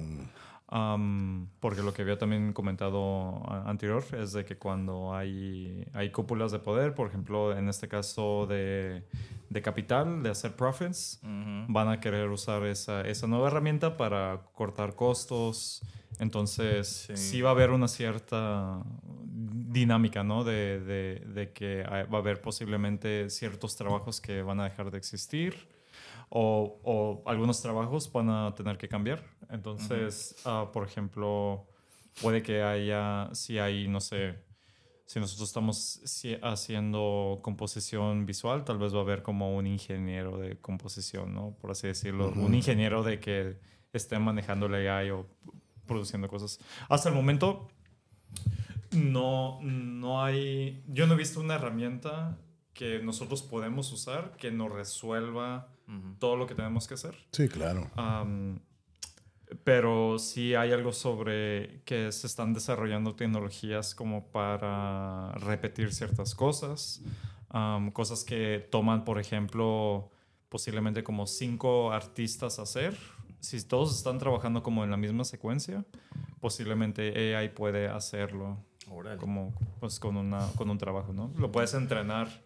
Por ejemplo, ahorita lo que hemos estado haciendo en mi trabajo este es de que estamos investigando inteligencia artificial o usando herramientas de inteligencia artificial y estamos como entrenando un arreglo o como una escena por una hora o dos horas Ujú. y l- podemos aplicar ese trabajo en cinco o diez escenas y no lo hace en minutos. Entonces Oh. estamos Se como que se, se está cortando los ¿no? tiempos, Sí, ¿no? sí, pero, pero, Considerablemente. pero aquí no sé, es mi duda, pues yo no estoy en tu medio.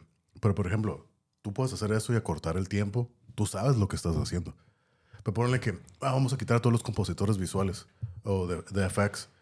Si alguien no sabe utilizar esas herramientas, pues no tiene mucha función, aunque te haga todo, ¿no? O sea, tienes que mínimo o reduces el personal o dejas algo, a alguien, una persona que pueda hacer todo, ¿no?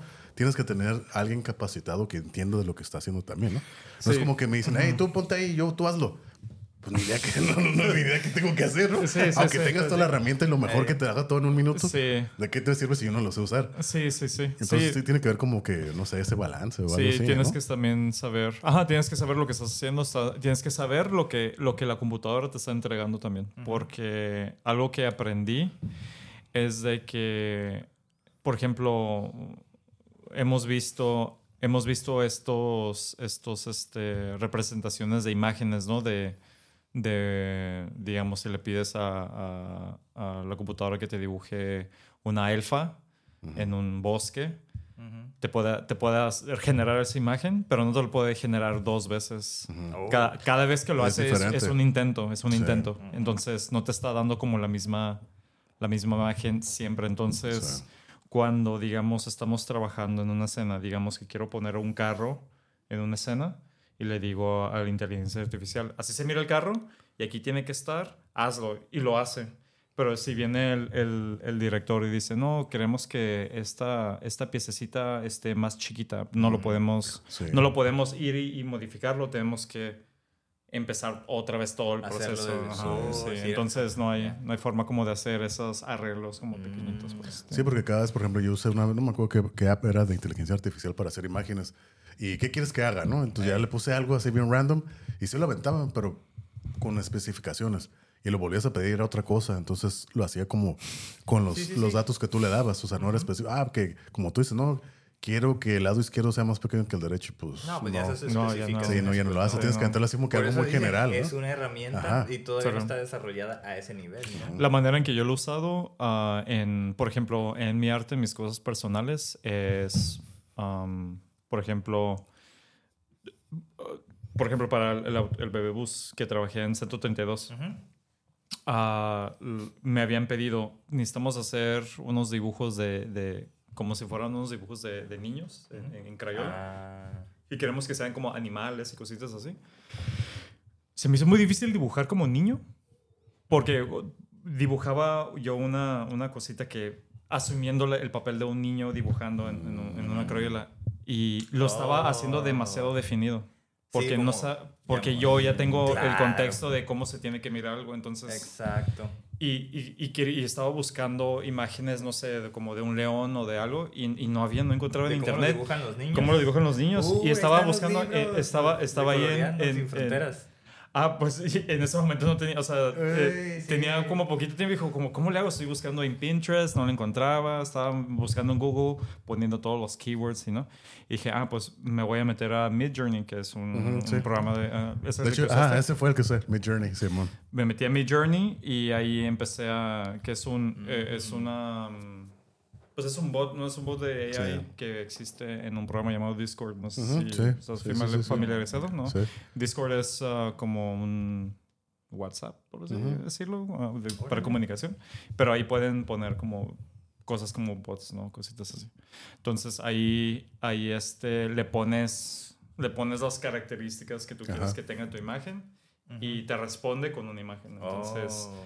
ah, ahí le puse am, dibujo de crayola de bebé, el niño, ah, león, ah, multicolor o crayola con textura de crayola. Sí, y sí, sí. cositas así. Todo muy general, ¿no? Muy general y me empezó a dar como opciones y dije, oh, ahí está, es exactamente lo que y ya pues usaba eso como base, Y, ¿no?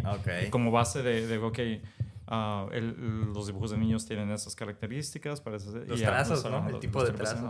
La, la Sí. sim- la- pues sí, lo que tan simple es el diseño, entonces de ahí. O sea que básicamente para tú hacer esos dibujos, antes de usar el AI, tú te estabas tratando de poner en la mente de un niño para colorear.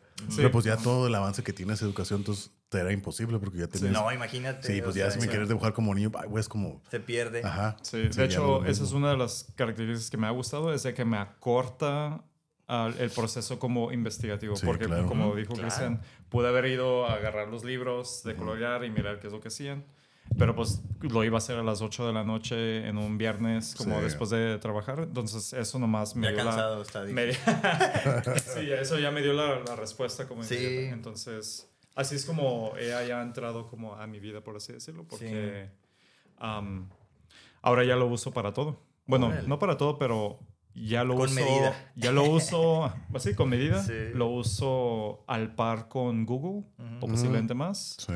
Este, y como digo, no lo, no lo tomo y lo uso para, para todas las cosas. Todavía sé que lo que me está dando es una sugerencia y que no puedo nomás tomarlo como verdad. Entonces, ujú. sí. Sí. creo esa separación ¿no? Claro. como, como herramienta. Entonces. Ese, bueno, ahí sí he tenido la oportunidad de ver partes de su trabajo ya aplicado, como ese del bebé bus, que a lo mejor la, la gente lo podrá ver ahí en Tijuana, aquí en Tijuana, este, por las calles, es un, como un camión de esos de, de los de la escuela, un school bus, pero está pintado, es cremita, ¿no? Como color Sí. crema, con, ¿Dónde está? anda por las calles, va, es como es para, Oh, de la ok, ok, organización ok, ok, Centro ok, 32, ok, donde... Excelente proyecto, ¿eh? les está Oh, yendo claro, muy bien. ese es- Les está yendo muy bien. Sí, sí, sí. eh, eh, es un proyecto muy, muy bonito que está pues, ya financiado por UNICEF y todo eso ah, para la organización Centro 32 y apoyan a las familias migrantes con niños, bebés. este, por eso se llama el Bebé Bus. Ok. Entonces está bien interesante, tanto como por dentro ese camión como por fuera, porque pues, por fuera es una obra de arte y por dentro es lo mismo pero diferente, ¿verdad? O sea, ese ca- Órale. Inspirado en el psicomóvil. Fue psicomóvil, Te- Tenías que sacarlo. psicomóvil reconocido, ¿eh? Es el, es el papá de los pollitos. Fíjate, me lo encuentro cada rato aquí por, las, por el centro. A cada rato que salgo, ahí me lo A mi Ah, el- sí, hijo el el- psicomóvil. El psicomóvil. sí. Es que por aquí vive este amigo. El- con razón. el- Lo veo aquí en la 9, en la 7 y en todos sí, aquí. ahí, lo, ahí lo graba, ahí lo guardan. Órale. Por aquí lo veo cerca. Y va Oye, también un café, ¿no? Por ahí. Ah, el café, Sí. cierto. Donde toca. Pero bueno. Ah, perdón. te Oye, y ahora sí que con esto de la tecnología y todo, ¿no? Que a mí me, son temas que me gustan. Tú no te metiste a todo esto, no sé qué tanto conozcas del el año pasado, ¿no? Todo este boom que hubo de los NFTs. ¿No le calaste en eso? ¿Algo? Um, me, me ¿Qué es quisieron. eso? me Perdón, quisieron ¿qué es eso? um, Ahora sí yo me quedé con qué es eso. NFT pues son iniciales, ¿no? Non-fungible token. Token tiene que ver con todo esto del cripto y demás, Ok. el, el metaverso, es todo así que pues no es clases de NFT, Ajá. pero tiene que ver con el arte e imágenes y dibujos Ah, y video. ok, Entonces por eso le pregunto a Ah, él. ya, ya, ya. Más que nada por eso el enfoque. Ya todo lo demás lo que representa pues ya es otro tema más complejo, Sí. complejo, ¿no? Sí. Ah, pues yo la verdad me tardé mucho como en darle consideración y creo que me tardé tanto que, que vi la consecuencia de mucha gente tratando como de entrar y hacer negocio que pues sí hubo mucho mucho mucho riesgo. Yo vi que había que al principio dije que como que qué, ¿Qué es, qué es NFTs, que, que es una imagen que como JPGs, como si tomas una foto a algo y le puedes decir como que, ah, eso es mío. Oh. No, es Este, que, bueno, hacemos que una muy breve y explicación, ¿no? Haz de cuenta que son imágenes generadas por computadora, ¿no? Renderizadas, una imagen, ¿no? Incluso yo te puedo tomar una foto y la puedo hacer un NFT. Pero ¿qué es lo que hace un NFT? Esa NFT tiene un QR code, un código QR, pero eso es lo original. Si yo la pongo, tú la publicas en tu, en, en tu, en tu Instagram, Facebook, y alguien le hace screenshot o lo agarra así, esa persona no tiene la original. Ah, No vale. Porque la tu original tiene el, el código QR. Ok. Entonces, tú puedes vender tu foto. Ah, ¿sabes qué? Te la vendo. Tú determinas el precio. Mm. De hecho, se, ven- se venden con la moneda, lo que es Ethereum, que es lo que más se maneja, ¿no? Tus criptomonedas y demás, ¿no? Entonces, tú puedes vender tu, tu NFT, tu foto. Mira, mi foto de aquí yo te la vendo. Ah, mm, dame un Ethereum. Lo compras, ¿no? Y la persona tiene la original porque tú se la estás vendiendo con el código QR. O sea, si yo le tomo foto, le tomo un screenshot, yo la que tengo no vale. Mm. No es, no es una foto JPNG Ya. o como se diga, ¿no? Es, Sí, es sí, un sí. NFT.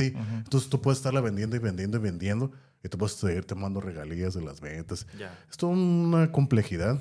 Que Pero es- también pasa en el arte, porque este, hay artistas que yo conozco que ven, o sea, tienen la obra, ¿no? Que es un cuadro así grande, y luego hacen una copia digital de eso, y esas Sí, son las que es se ba- venden porque están más baratas. ¿no? Básicamente, entonces querían hacer muchos NFT de obras clásicas, ¿no? Que, la, Oh. que la Yoconda, que el Starry Night y Oh, sí, querías sí, hacer de las, de las meninas. Tú los querían hacer origi- las Pero originales. eso es como para el metaverso y esa madre, ¿o no?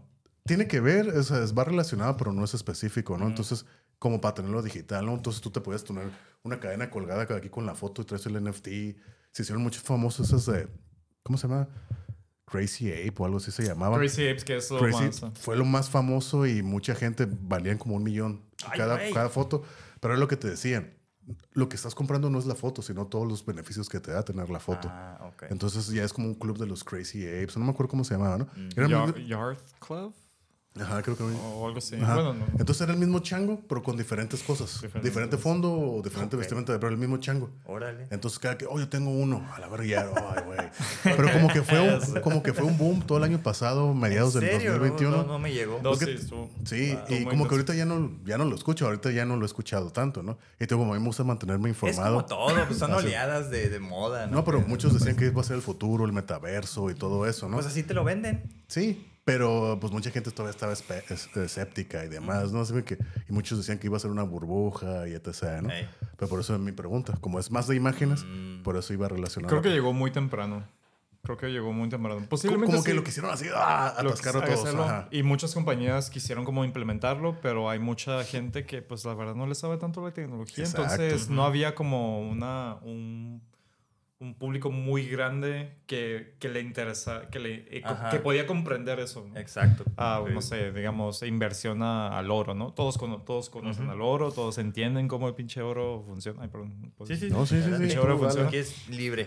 Este, y, y pues NFTs es, es más complejo porque tiene que ver, por ejemplo, con Ethereum, con criptomonedas, con tecnología. Tienes que... El metaverso, Tienes y que realidad manejarlo, virtual, y entonces. era un montón de cosas que ya eran que más complejas que te digo. A lo mejor podemos hacer un capítulo de todo eso, ¿no? Sí, Luego- está. No, pues- y hay muchas historias, y Sí. qué bueno que lo mencionas, hay muchas historias bien, inten- bien intensas de eso porque hubo compañías que, Sí. cre- que empezaron tratando de hacer dinero de eso, donde fallaron.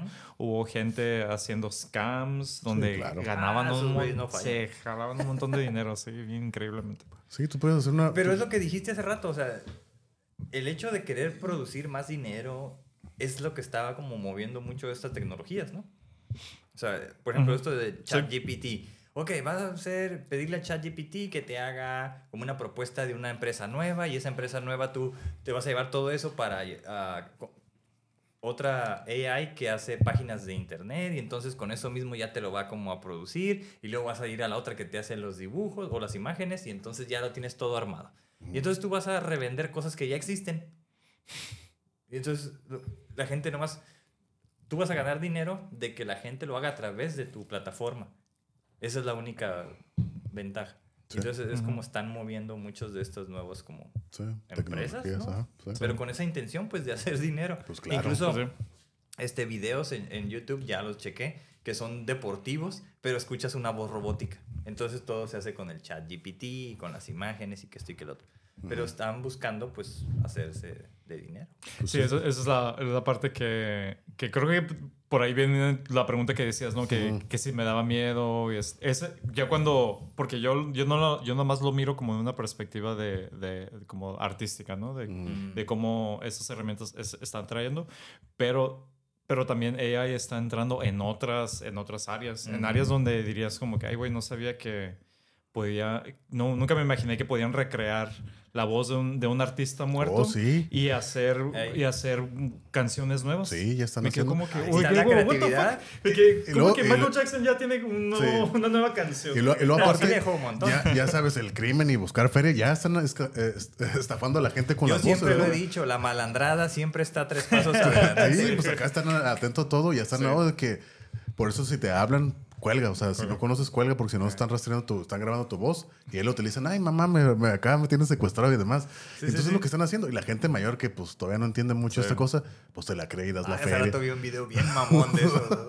Entonces, te digo. secuestrador. Entonces que le digo. manda el número de cuenta a, a alguien que, pues, porque según tiene secuestrado al familiar y él sabe que no porque pues, Sí, no tiene sí. una hija, ¿no? Sí. Entonces, ¿a qué número? Eh, 6416. 6426, hijo de tu puta madre. Le estaba diciendo. Y pues es que son 16 números, ¿no? Sí, El otro, sí. Me dijiste 2742. 2732, hijo de tu puta madre. Estuvo bien mamón, estaba bloqueando. Pero pues fue. Se grabó el güey haciendo porque pues sabía que no corría peligro porque Sí, no tenía una hija, ¿no? Sí, sí. Entonces pues me dio risa. Y pues así andan, así andan. sí, la, te- la tecnología. la ¿no? malandrada. Sí, sí, sí. Sí, Sí, por eso que dices de las voces también, ¿no? Sí. De las voces ya que, que Lo hicieron una... andan haciendo con Biden, ¿no? Así que lo están poniendo en diferentes. O el, pues, el famoso video. deepface, ¿no? El deepface también, ¿no? Cambiar sí, las, cambiar las imágenes. Por eso la voz a mí me sorprendió. Que Notorious B.I.G. ya sacó una canción. Drake también. Que Drake, ¿no? Entonces dijeron, ay, ya sacó una nueva canción. No, pero no es cierto. Entonces ya no saben si es como que un cierto. publicitario o qué onda. Entonces, ¿dónde va a quedar La el arte? industria, la industria musical lo va a usar en su beneficio, eso no me queda ninguna duda. Pero sí, sí, sí. lo que ya dijeron creo es que el nuevo iPhone va a tener esa. En tu Siri va a tener tu pinche voz. Entonces imagínate que ya se pueda hacer Oh, eso. ya ¿no? sería, ya es peligroso, ¿no? O sea, que, que, que se pueda usar eso en tu contra, que es bien fácil. Digo, no sé qué candados van a tener que, que poner para las cuentas de banco ahora, ¿no? Pero eso es lo que vi anunciado. Así como que el próximo iPhone 15 o 16, Sí. no sé cuál va. Es que sí, eh, ya cuando, es- cuando, como dije, ya cuando estás incluyendo el resto de, la- de los avances que se están Sí. haciendo, cómo va a cambiar, sí, sí da miedito. Ahí sí, es da cuando- un, sí da un poquito de miedito, la verdad. Sí, ahí es cuando, cuando estoy empezando a considerar eso de que no En- estamos, lo que dijo él, que, no, que salió antes de tiempo porque la sociedad no está Eh, preparada. Es que en, en ese aspecto de seguridad, a mí sí como que, ay, güey, en eso, por ejemplo, de la voz o Sí, las sí, sí. imágenes de que, hey, que alguien mata a alguien y oh, te ponen la cara a ti, tú, tú te modifican todo, ay, mira, ese güey lo mató y está la voz está, ay, cabrón, pues yo no lo hice. Sí. En eso sí, pero de que las máquinas se levanten, no sé, eso yo no me lo creo.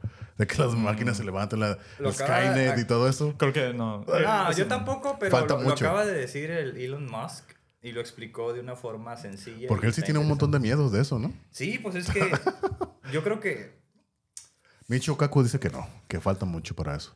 No, yo sé, pero lo- lo dice de una perspectiva. Es que él, él, al Elon Musk le toca lidiar con gente también de, no sé, de, de la milicia de Estados Unidos, Sí. ¿no?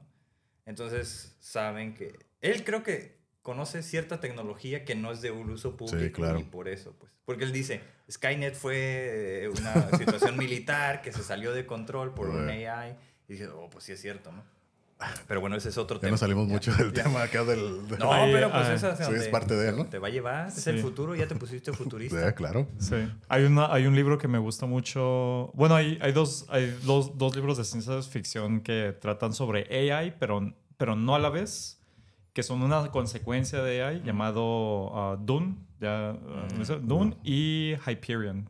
Ah, Oh, ok. Dune es, es una historia que habla donde el inteligencia artificial o robots como que hicieron un desmadre Ujú, alrededor ujú. y lo banearon de que sabes que ya, ya no lo vamos a usar. Y de el, el simple hecho de tener tecnología en tu casa es algo muy grosero. Así de que gente si miran una computadora alrededor se quedan como que mm, como que asco. Por eso- Qué mal gusto.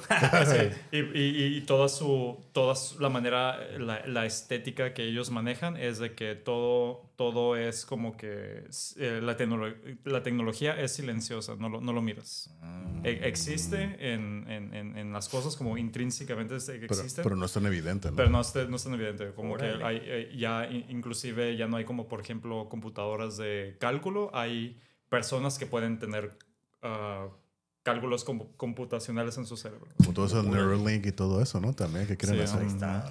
Y Hyperion es otra historia donde, donde básicamente todo lo que estás, bueno, es un poquito de spoiler, pero todo lo que... Ya te adelantaste de las preguntas, ya te las íbamos a preguntar, de hecho, Ah, todo sí, esto. pues podemos pasar. Pero pues igual, no importa. Dale, dale, dale. Bueno, lo, lo último que iba a decir es de que eh, esa historia trata de, de, de toda, la, toda la historia que, están, que, se, que se está desenvolviendo en, en, en, en este libro. Es porque muy, muy, muy en el futuro, inteligencia artificial, hay como, como dos bandos donde se están peleando. Dos inteligencias artificiales a través del cosmos, así. De que ya no existen en un lugar, están como alre- esparcido alrededor. Y es como Pues ahí está. guerras, entonces... Ahí oh, está. está- Así está- es lo, de- lo- eso es lo que explica Elon Musk con Skynet y la otra. así. Eh. Te empieza a ver como enemigo porque se supone que hace un diagnóstico de cómo está la situación y ve que algo está un poquito mal. Entonces Skynet dice, "Eh, tú eres mi enemigo y tengo que acabar. Pero Está, bueno, está interesante el tema, pero Sí. pues no es el caso ahorita. A ver si yo sí quiero platicarlo, No, pero, ya sé, ya sé, ya pero no es ahorita el tema. no, bueno, ya sé. Pero podemos pasar a eso. Nah, no, Sí. no, no, no, no, Vamos si no a nos extendemos por horas. Sí, sí, sí. ¿Quieres que pasemos a la siguiente Pues sí, a la, a la, a la, a sección? la- a la última sección, ¿no? La Ok, de las preguntas. O quieres decir algo, aportar algo más, o alguna experiencia, una experiencia divertida o sí, que interesante o que no te haya gustado, que nos puedas contar. Esto no es la sección, así como que más otra Ah, pregunta para seguir la, la plática. Sí, pues Oye, este... Que has- dicho, órale, qué, qué chingón, o sea, no me lo esperaba, o algo así, que, algo bueno, algo malo que nos puedas platicar, es una experiencia. Um, pues en cuanto al tema que he estado, que hemos estado hablando sobre mi carrera um, o mi, pues lo que yo he hecho, creo que el, el factor que me ayudó mucho es tomar oportunidades, básicamente. Si hay una Oh, oportunidad, claro. así, si, si hay oportunidad como una persona que te, que te, que te invita o te hace como, hey, ¿quieres hacer esto? Um, el hecho de, de que lo hice con miedo, con inseguridades, una vez que me metí ahí y lo exploré, me dije como que, ay, güey, es un... Qué bueno que lo hice. Ah, qué bueno que lo exactamente, hice. ¿no? Ajá, Qué bueno que lo Bueno, eso es porque tienes el resultado favorable, ¿no? Pero cuando Sí. no es así, es puta madre, ¿para qué me metí en eso? Sí, Pero- claro, y, y- y creo que mucho, mucho de eso, y claro que yo tengo como survival, survival bias, ¿no? De que Mm. las, las veces que yo intenté hacer cosas, tuve, fue favorable para Sí, mí, ¿no? Exactamente. Tengo suficiente evidencia para decir, me fue bien. Y creo Claro. que eso, eso está sujeto a mi... a- pues a, a que tuve una buena infancia, a que tuve privilegios de cierta manera, pero creo que, creo que de igual el hecho de tomar una oportunidad fue una decisión mía, Sí. ¿no? Es, es- eso es- Claro. eso es el, el único control que pues yo tuve, Pero, ¿cómo influye, no? Toda la infancia, todo el desarrollo, todo el upbringing que te dan, o sea, el apoyo, todo eso, ¿cómo te, hasta cierto punto te da una seguridad de que, hey, Claro. aviéntate? Porque alguien que a lo mejor pues, no te está tan bien, tienes una mala infancia, pues estás inseguro. Pues se están educando tomo, con ajá. miedo, de otra forma, ¿no? O sea, te están exactamente. imitando, te están... Eso no, y, y hasta ahí puedes llegar, entonces O te incluso están ah, estás bien cortando las tonto alas. o lo que sea, ¿no? No, que te sí, digan, te limitas y tú te la crees y no, pues Eh. a lo mejor es una muy buena oportunidad. No, pero no me la merezco, sí. no puedo hacerlo. Pero qué bueno que a ti te alentaron siempre. Exacto. Eso es muy bueno. No, muy yo, bueno. y yo estoy de acuerdo, o sea, es lo que Sí. dije y creo que lo, lo he dicho varias veces, ¿no? Las oportunidades hay Sí, que tomarlas, claro, o sea, no claro, hay que claro. pensarlas mucho. sobre Sí, todo, así es. ¿no? Sí, y creo que de cierta manera yo trato como de decirle a gente que no se siente insegura, pues que es válido, ¿no? Es válido sentirse, que es válido sentir ese miedo, ¿no? Pero creo, creo que de, de cierta manera también hay que como que observar si, si ese medio es fundamentado, ¿no? Como Sí. que si de verdad está existiendo. Ah, entonces no, no, no quiero verme como diciendo que Dile a huevo todo". tú puedes, dile sí a todo, tú puedes, no, como que deja tu, tu- tus instintos atrás, ¿no? Sí. Ah, porque a veces, pues sí, instintos eh, están por algo, ¿no? Sí. Pero creo que el hecho de yo tomar las oportunidades cuando, cuando se... Justo cuando, cuando estaba esa ventana tan precisa, me ayudó mucho a, a- encontrar varios caminos en mi vida. este, no, no lo mencioné y lo otro lo voy a mencionar aquí rápido.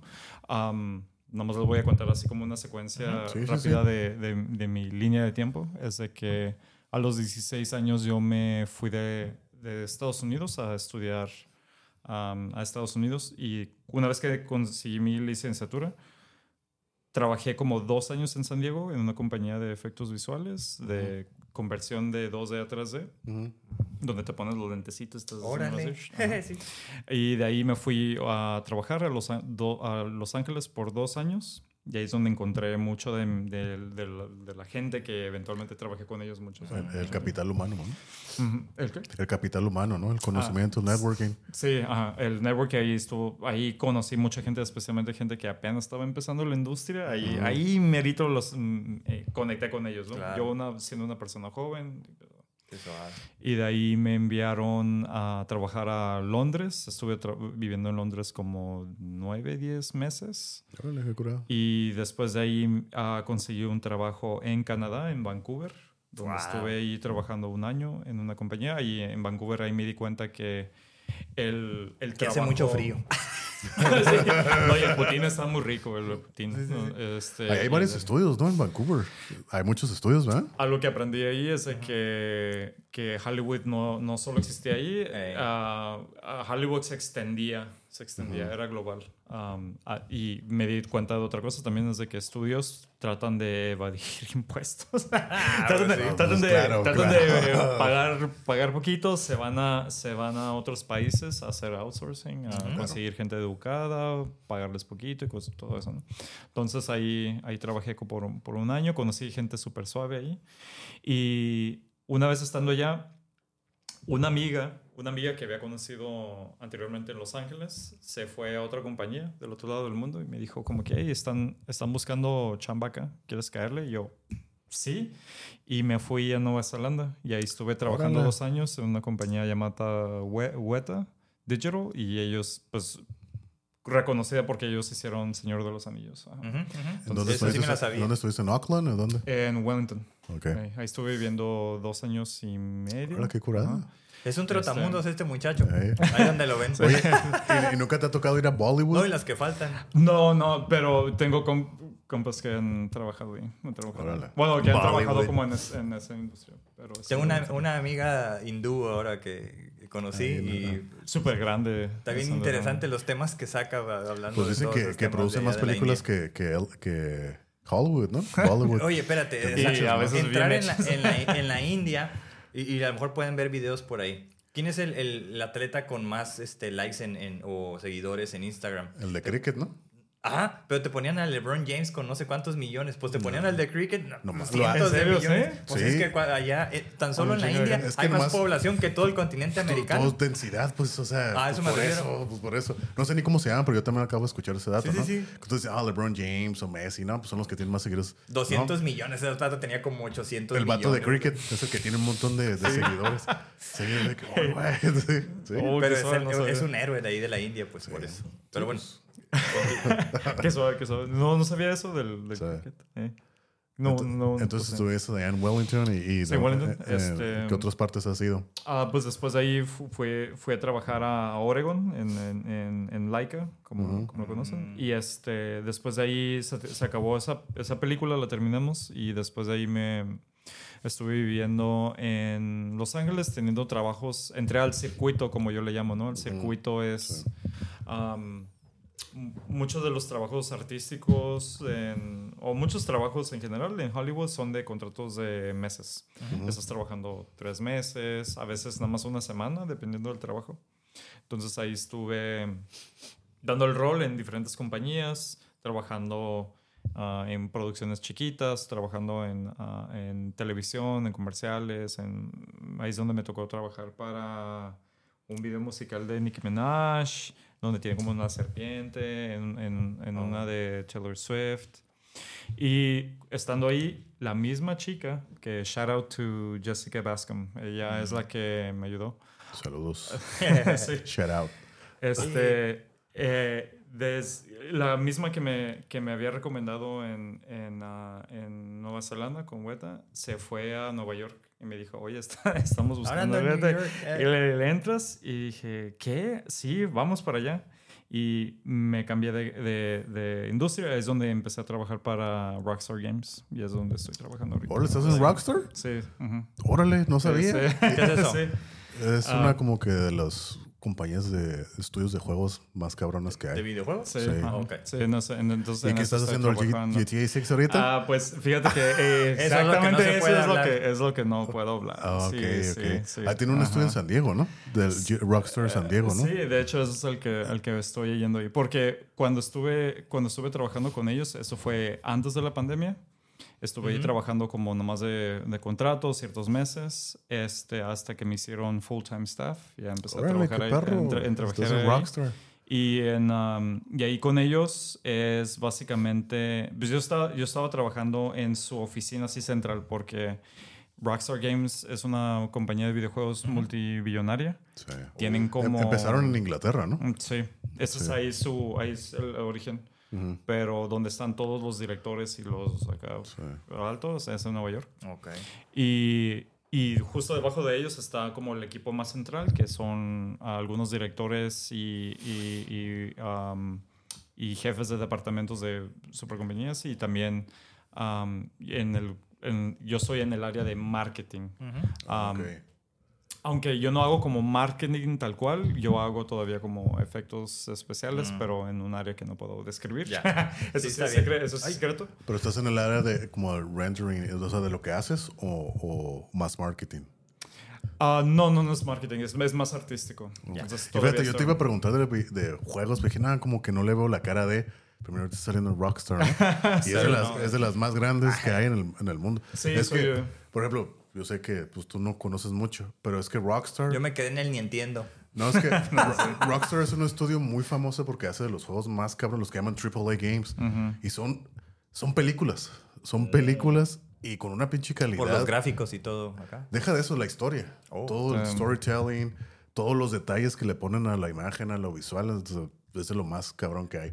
Pero dije, órale, qué chingón. Estás Sí, en sí, Rockstar. y- y estás, en- aquí en San Diego, en Rockstar San Diego? O, o- Y Sí, y estoy ahí nomás como de, me están dando un espacio porque mi sede es en, en Nueva York. Desde la pandemia he estado trabajando de- desde casa. Este, de hecho, cuando pegó la pandemia yo estaba allá. Yo Sí, fui de los sí, sí. primeritos que... Y también tienen en Montreal. ¿no? Creo que también tienen un estudio en Montreal, ¿no? Tienen en la India, en Montreal, en Montreal. Sé que hay una en Irlanda, son como ocho edificios alrededor del mundo. Simón. Y este, como decía, su central está en Nueva York y, y tienen, otro, tienen otro en San Diego que ahí están animadores, ah, hacen motion capture. Ah, de hecho, estuve hace poco, um, pues nos habían enseñado como el edificio de cómo estaba, que por cierto el edificio está muy bien. Tienen, tienen, tienen ¿Tienen qué? gimnasio. ¿Tienen tienen gimnasio, tiene- ah, están ahorita construyendo una, una cocina. um, tienen baños para... Oh. para tienen, ah, Ahí para vas a tener todo lo que nosotros no que decías. ¿no?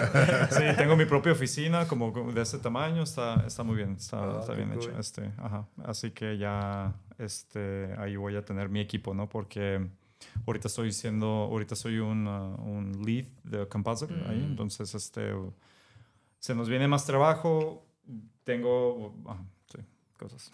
Ya, Es decir, ahora, no puedo- ahí Me fuera de imagino, los me, me imagino por dónde va, pero bueno, está Sí, bien. Está bien, ya no está puedo- bien. ya no puedo platicar No, más. sí, Vale. sí.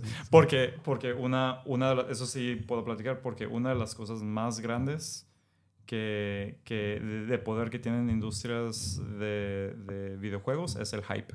Sí. El, es la, la emoción de jugar algo es lo más que pueden conseguir feria. Mm. Entonces, por eso la información y de los qué es lo que pre-sales y todo que hace la gente compra. Y lo que dice, güey, pero pues si de todas maneras va a salir, lo puedes comprar.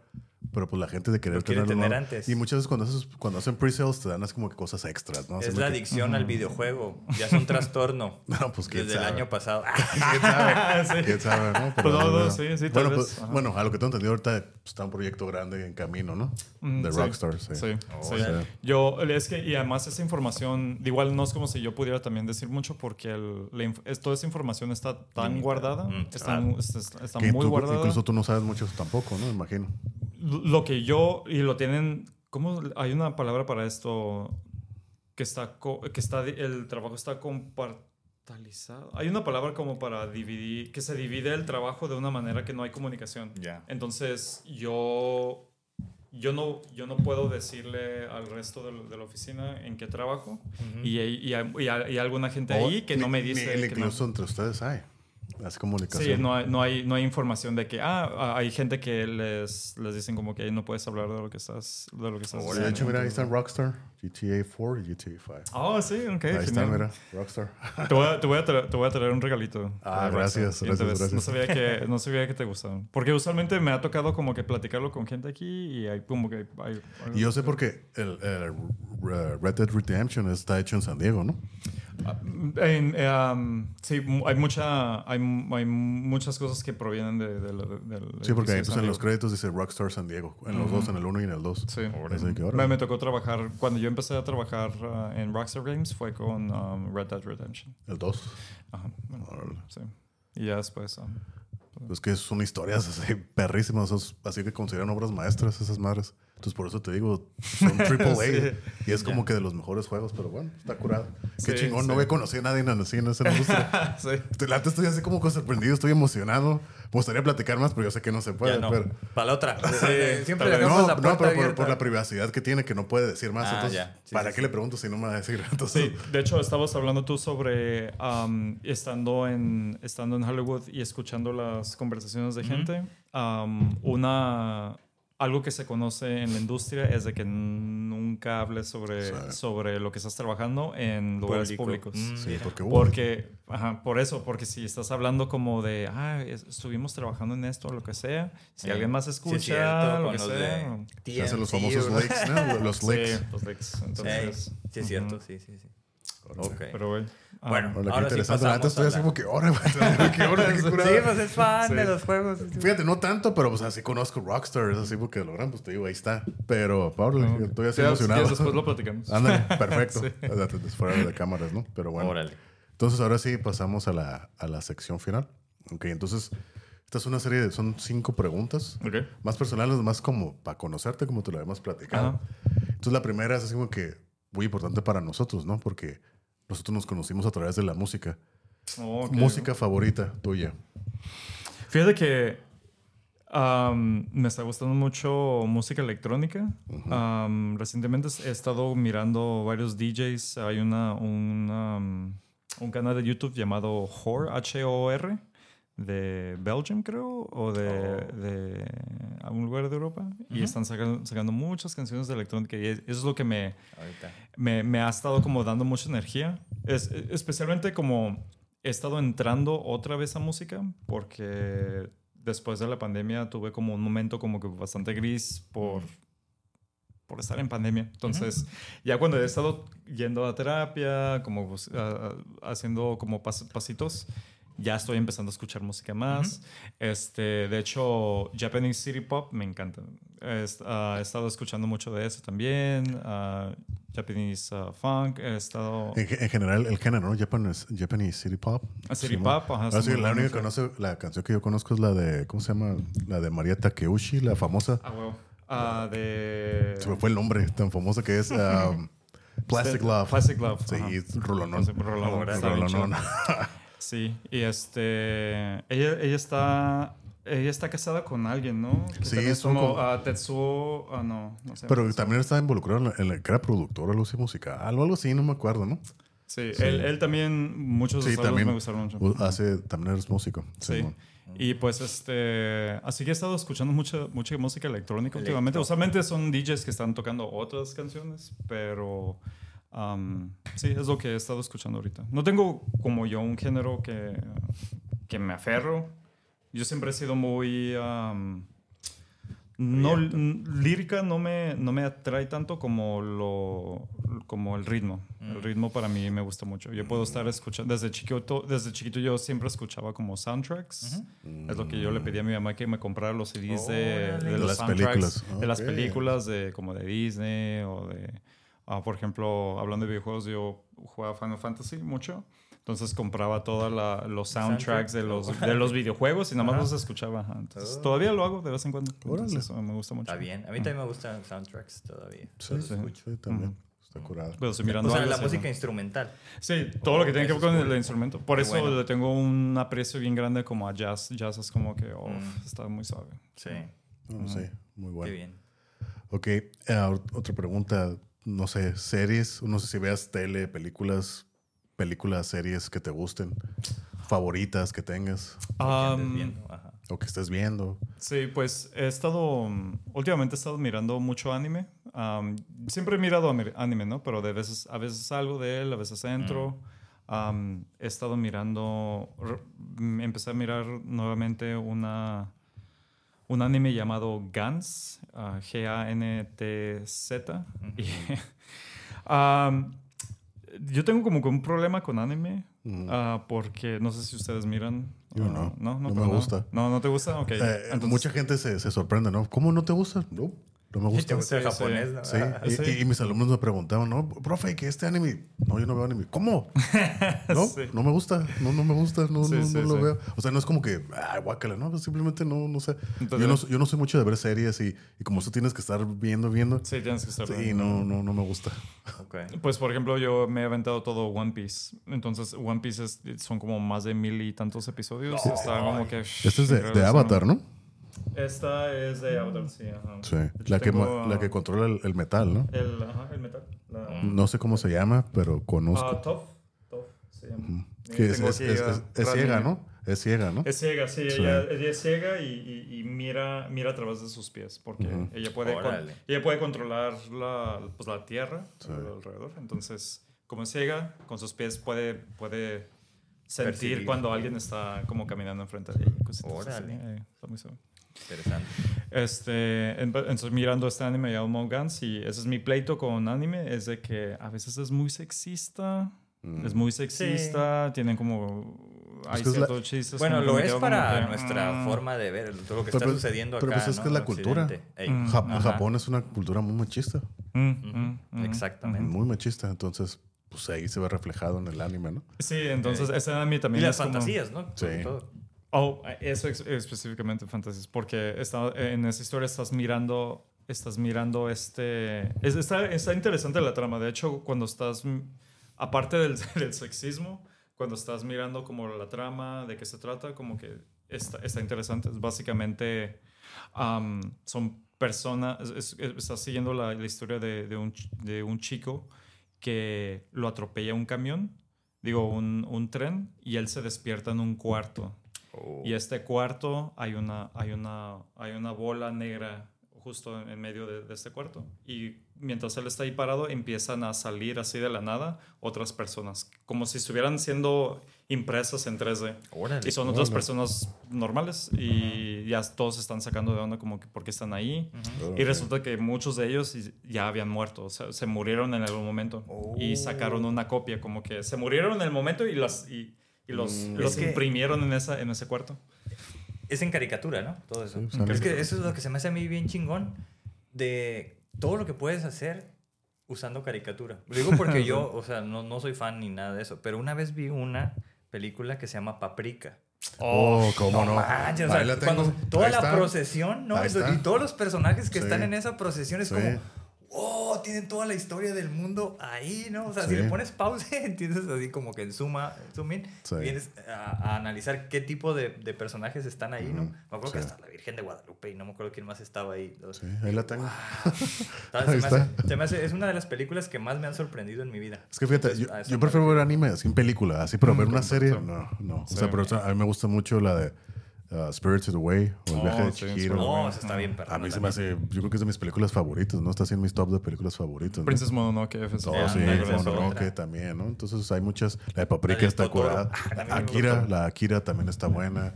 Más futurista. De hecho, Akira para mí fue la primera cosa, o que- la primera como cosa de anime que miré de Mm. chiquito. Porque mi, mi, mi papá había instalado un Sky pirata. Uy, tenías Sí, acceso a todo. agarré el control y empecé como que a darle vuelta y salió ahí una caricatura que era súper gruesome Sí. y bien violento y me Sí, quedé sí, como, sí. ¿qué? ¿Qué está pasando aquí? Sí, sí, sí. Sí, Ahí está Oye, también pero sí Akira. tiene que ver Ahí está. eso. O sea, mi niña, Elena, este, estaban en, en la tele viendo y encontró las chicas superpoderosas, ¿no? Ya, Ok, ya las conoce y todo. Ujú. Pues ya, o sea, tiene los monitos, se disfrazó de una de ellas y todo eso. Y ya luego las vio. No había visto las caricaturas, eso era porque, nada más porque le gustaban. Oh, ok, ok. Pero ya las vio y ya se inventó como cinco este, chicas superpoderosas Oh, con sí. colores y poderes diferentes. y Sí. ya lo hizo en una sola hoja. Y yo, wow. Y le quedó tan Sí, bonito bueno. que dije, Ya. Enmarcarlo, Sí, enmarcarlo. te lo juro, te lo juro. Qué chido, Iba a ser chido. un regalo para, para su tía que le encantan las chicas. Oh. ¿sí? Entonces Oh, cuando lo ok. veas, digo así, se va a quedar así de, de aquellas. y pues tiene siete años, Elena, ¿no? Sí, sí, sí. Por Sí, eso. bueno. Digo, mucho de lo que has dicho lo he estado viendo en ella, así como digo, oh, a lo mejor va Sí, para allá. sí, ajá. Es lo suyo, le gusta, Ajá. Sí. le apasiona. Sí, es que es, es eso también, como el aspecto creativo, ¿no? Lo desarrollas. lo Sí, desarrollas, totalmente. ajá. Y creo que de cierta manera, mm, sí, hay, hay algo bueno sobre ser creativo, ah, no, por, no por mi bias, ¿no? De decir como que Sí, siempre sí. es bueno, pero creo que es muy bueno como explorar am, cosas que no, no eres muy afine, ¿no? Como el, por ejemplo, yo cuando iba en la, en las- en la escuela nunca hubo clases de artes y, y- y siempre pensé que Ujú. arte era tan importante como el, el conocer, el, el escuchar, pero yo también, por ejemplo, no había clases de música en mi escuela. No habían como que otras cosas que fueran artísticas. es cierto. Sí. Entonces sentí que mucha gente también como que no pudo explorar. Fíjate, yo comparto la misma opinión. Yo creo que todos tenemos que tener ese lado artístico, ¿no? Ese lado artístico, ¿no? Igual dependiendo de cuál de los siete artes que te gusten, pero algo, ¿no? O sea, yo creo que todos somos creativos, todos, pero pues no todos nos damos la oportunidad de, de expresarlo, ¿no? acuerdo. Unos a lo mejor en algún nivel, o a lo mejor pues, por uno de los siete artes, ¿no? Unos por la Sí. música, otros por el dibujo, otros por la escultura, la danza, la escritura, ¿no? Pero siento que todos tenemos arte, pero desafortunadamente no nos damos la oportunidad. Sí. No, y- Yo por eso, por ejemplo, yo lo que le digo a la gente, ¿no? Siempre que voy a una casa de alguien, siempre estoy buscando, pues yo en mi caso, ¿no? Que tengan algún instrumento musical. Oh, sí. Una guitarra, un violín, un piano, algo así. Entonces yo lo veo porque yo tengo que ir a tocarlo. Entonces, Mm. siempre estoy buscando y cuando no veo así, me- a mí se me hace raro. ¿Cómo no puedes tener Sí, nada musical? ¿Cómo no puedes tener algo así? Ni ya lo básico, una guitarra, ¿no? De ni que- la Siri para poner. Ajá. no, pues algo para Ah, tocar un sí. pianillo, o algo días que No, no, pues el no. piano de la abuela o que el violín que mi tío tocaba. La flauta, pues Ajá, un- y La eso flauta tiene, ¿no? de- Y, de si, las- y si ¿no? tienen, a ver, préstamelo, yo la agarro y me pongo a tocar. Eh. Porque, pues, no sé, pues yo estoy inclinado más a eso, ¿no? O si no, pues ya me pongo acá, acá, ta, ta, ta, ta. Sí, porque agarrando tengo, con las cacerolas. sí, tengo que hacer algo porque si no, ya lo he dicho, ¿no? Si no toco algo, me empiezo a hacer como Claro. que, ay, güey, me da la ansiedad. Entonces, pues sí me identifico en ese, en ese aspecto, ¿no? Oh, qué suave, sí. Fíjate que voy a, voy a pensar en eso porque no tenemos in- instrumentos en mi casa. Tal vez Pero, debería de pero- pero incluirlo, es- ajá. pero a lo mejor, pues, no, se lo que te- ocupan ajá, ahí no con lo- la cazuela y la, la. ¿Cómo se llama? Cuchara. Pero es que, por ejemplo, fíjate, yo voy a la casa de mi mamá y ella no tiene nada de música. Entonces, siempre que voy así como que estoy, ay, güey, no tiene ni una guitarra, no tiene nada. Ajá. Pero mi mamá es muy artística. A ella le gusta dibujar a su manera. O sea, nunca tomó clases, le gusta dibujar, pero también le gusta hacer muchas manualidades. Ah, sí. Y es muy buena con eso. Es muy buena y es muy creativa y decora y todo. Entonces, tiene, de ahí se la- saca su lado creativo. No es musical como yo. Y yo, ay, nada, que mira que estoy haciendo eso. Y yo, ah, pues qué curada, pero pues a mí no me llama. Y a mí me llama más la música. claro. Sí, sí, sí. Entonces, pero te digo, todos tenemos creatividad, nomás Sí, que no, sí. lo, Exacto. no, a veces no nos damos la oportunidad de hacerlo. ¿no? sí, sí, sí. Sí, sí. tendríamos que explorarlo más. De acuerdo. Ujú. Ok. Y, y entonces, eso, películas y series, esas son. en el- Ah, sí, sí. Este, en- ¿Cuál era la pregunta? películas, Ya, y, películas series y series que te gusten, tus favoritas, que estés viendo, Sí. que quieres ver. Pues este, es- eh, hablé sobre este, esta serie No Guns, con problemas que tengo de que es a veces muy Sexista. pero los, a- ciertos conceptos que, que tocan son como muy, se me hacen como que muy ridículos, pero Sí. me gusta por eso, ¿no? Porque se salen, ¿no? Se salen a, a unas historias súper increíbles, ¿no? Entonces creo que eso es lo que me atrae mucho de anime. Um, en cuanto a series, series, um, eh, hace poquito empezamos a ver una serie llamada Succession, que trata sobre un papá que es dueño de una empresa de telecomunicaciones, que es una persona súper millonaria, les, les está dejando su chamba a sus hijos, pero él tampoco lo quiere dejar. Entonces estás mirando como un- un pleito entre los, entre los hijos que están marginalizados o que sí están dentro del, del- del negocio, pero se están como que teniendo conflictos entre ellos. Pero la manera en que lo presentan es muy... Bueno, yo no soy rico, pero se mira como que es muy real. La manera en que, en que abordan esos temas, la manera en que... Parece la WWE en estos días.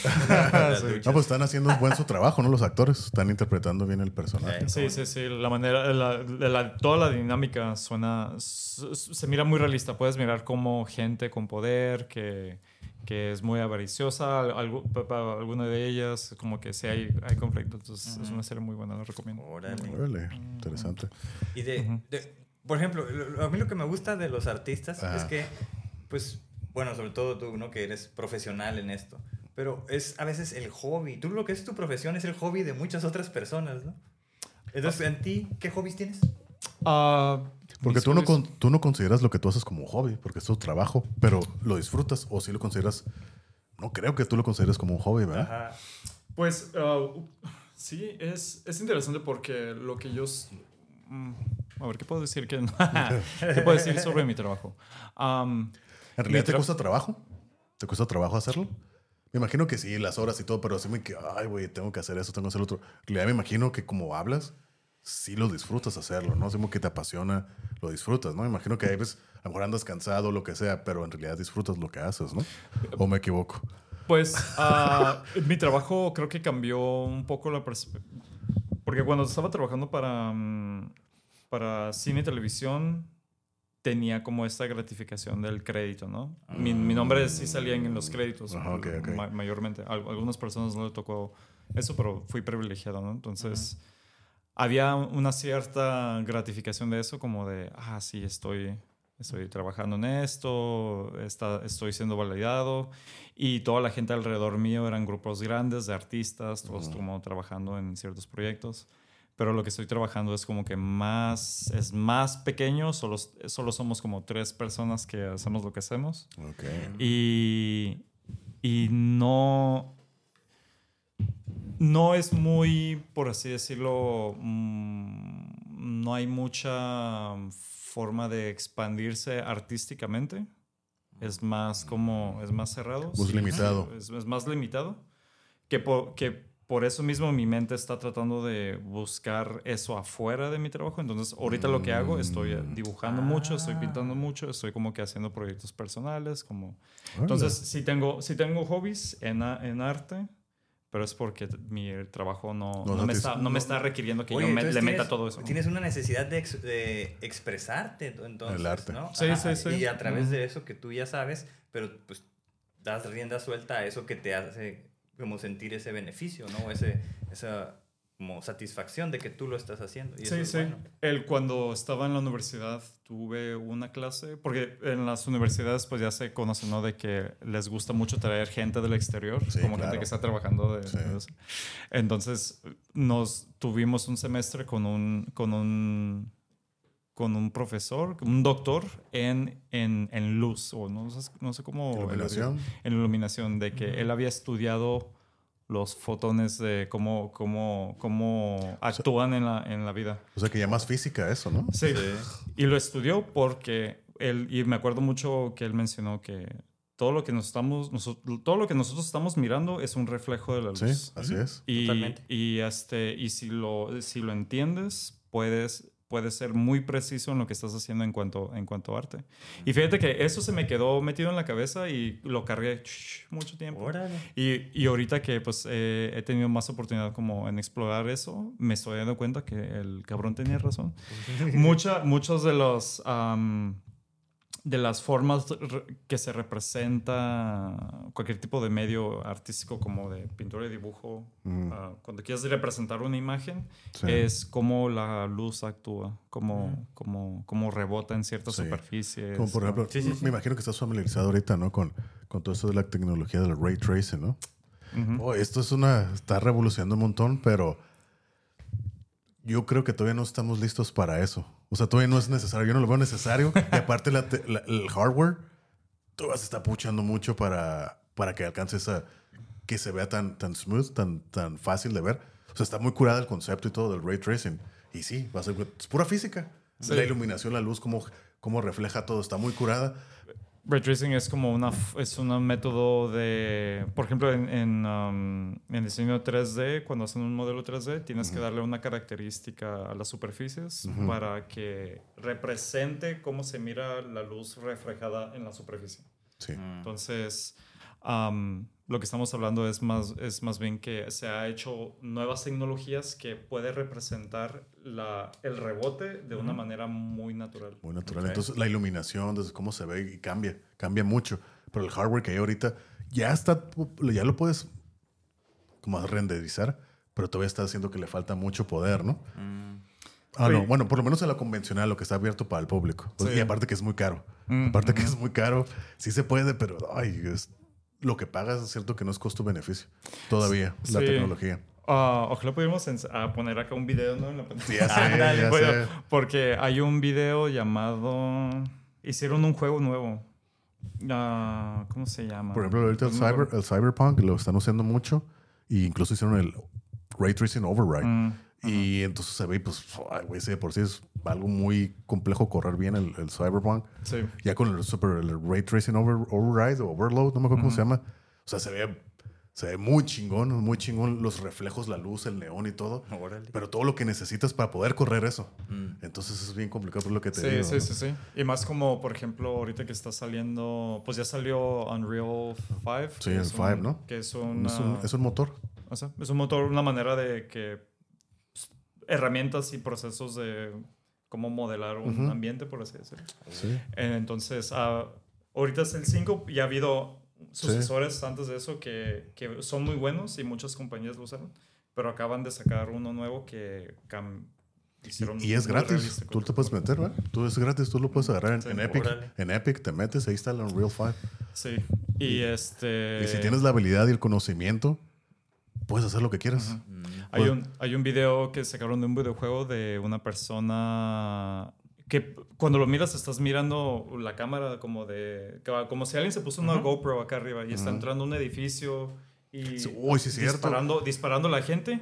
Yo no, yo no sabía que era un videojuego hasta Tú lo que... ves y es tan real. O sea, se ve Ah, así que el vato se mete así, ok. ta, ta, ta, ta, y ves. Y, dice, no, y la gente tienes que explicar, esto es un video. Y, y hace como dos, tres semanas salió eso. Y entonces, güey, no mames, esto es un, vid- Sí. es un, es un juego. Es, una, es un juego, no es un, no es no es Sí, un video. órale. Así que, órale. Incluso, te digo, pues la gente que, que sabe y todo, a mí me gustaría tener el conocimiento pues para poder hacer algo, porque mi lado creativo quiere hacer algo. Pero, pues, Ajá, sí, sí. no sé ni dibujar computadora. Pero, por ejemplo, hay un muchacho así, él solo hizo un juego así basado en México, en Ciudad Juárez, hasta sale un Oxxo y todo. O sea, él solo. Oh, un juego de ok. terror. Él lo ya, hizo solo sí lo en, en, en el Unreal Engine 5. Entonces, la gente que sabe, pues hace todos esos tipos de cosas. Pues sí. Yo Sí. ni idea tengo. así Hay que saberle. Sí, Eso entonces, es, eso, es una, eso es el futuro de, Sí. regresando otra vez al AI, ¿no? Esa es la singularidad Exacto. a lo que le llaman, ¿no? The Eso es- singularity, se, están, ¿no? se están desarrollando esas tecnologías que eventualmente se van a juntar. Por ejemplo, am, voz, ah, imagen, que puedas poner, pues ahorita está el VR, ¿no? Pero Sí. qué tal si se hace más mínimo. Y con eso de que Elon Musk está haciendo Neural, Neural- Neuralink Neuralink, como que... todo se va a juntar. ¿Quién ¿no? Sabe Todo, va a todo, todo se va a estar juntando eventualmente. Se va a saturar y qué va a pasar, quién sabe. Va. Vas a mirar ads, ¿no? Acá. Estás en tu día y de repente acá comerciales de... Sí, pues muchos dicen, ¿no? Que De- a veces ya, ya los vas a estar viendo aquí. O sea, tú no los vas a Oh, ver sí. afuera, pues ya los estás viendo acá. acá así que ahora. Sí, está el futuro. Tienes que pagar premium si quieres mirar la vida real acá. Órale, no manches. Entonces, episodios de Black Mirror, ¿no? De Black Está- Mirror. Está, está interesante. Sí, Así que volvemos de nuevo, ¿no? Paradas técnicas. sí. Ahora sí, entonces estábamos con los hobbies. Entonces dices que ahorita estás haciendo parte de lo que haces como tu, tu arte, pero afuera, porque ahorita tu, tu trabajo, así como que no te está satisfaciendo, ¿no? Sí, sí, sí, sí. Entonces, Entonces, pero aparte de, aparte de relacionado con el arte que haces, ¿tienes algo que no sea relacionado con eso como hobbies o, o, o, o qué estás haciendo? ¿O qué haces aparte de, de eso? am, oh, no, qué buena pregunta. Este... Sí, pues, ¿qué, qué es lo que estoy haciendo? O, ah, juego videojuegos, que es Ah, un... Que, es, que, es, que eso es como una manera en que... ¿Qué estás jugando ahorita? ¿Puro Rockstar? Sí, no sí, te- que, no, que no sepan que estoy jugando otra cosa. Ah, este, pues he estado jugando Overwatch. em, ¿Juegas videojuegos? Sí, pues, mira, Sí, pero- sí, sí, juego no mucho, pero sí juego. Sí, conozco. Sí.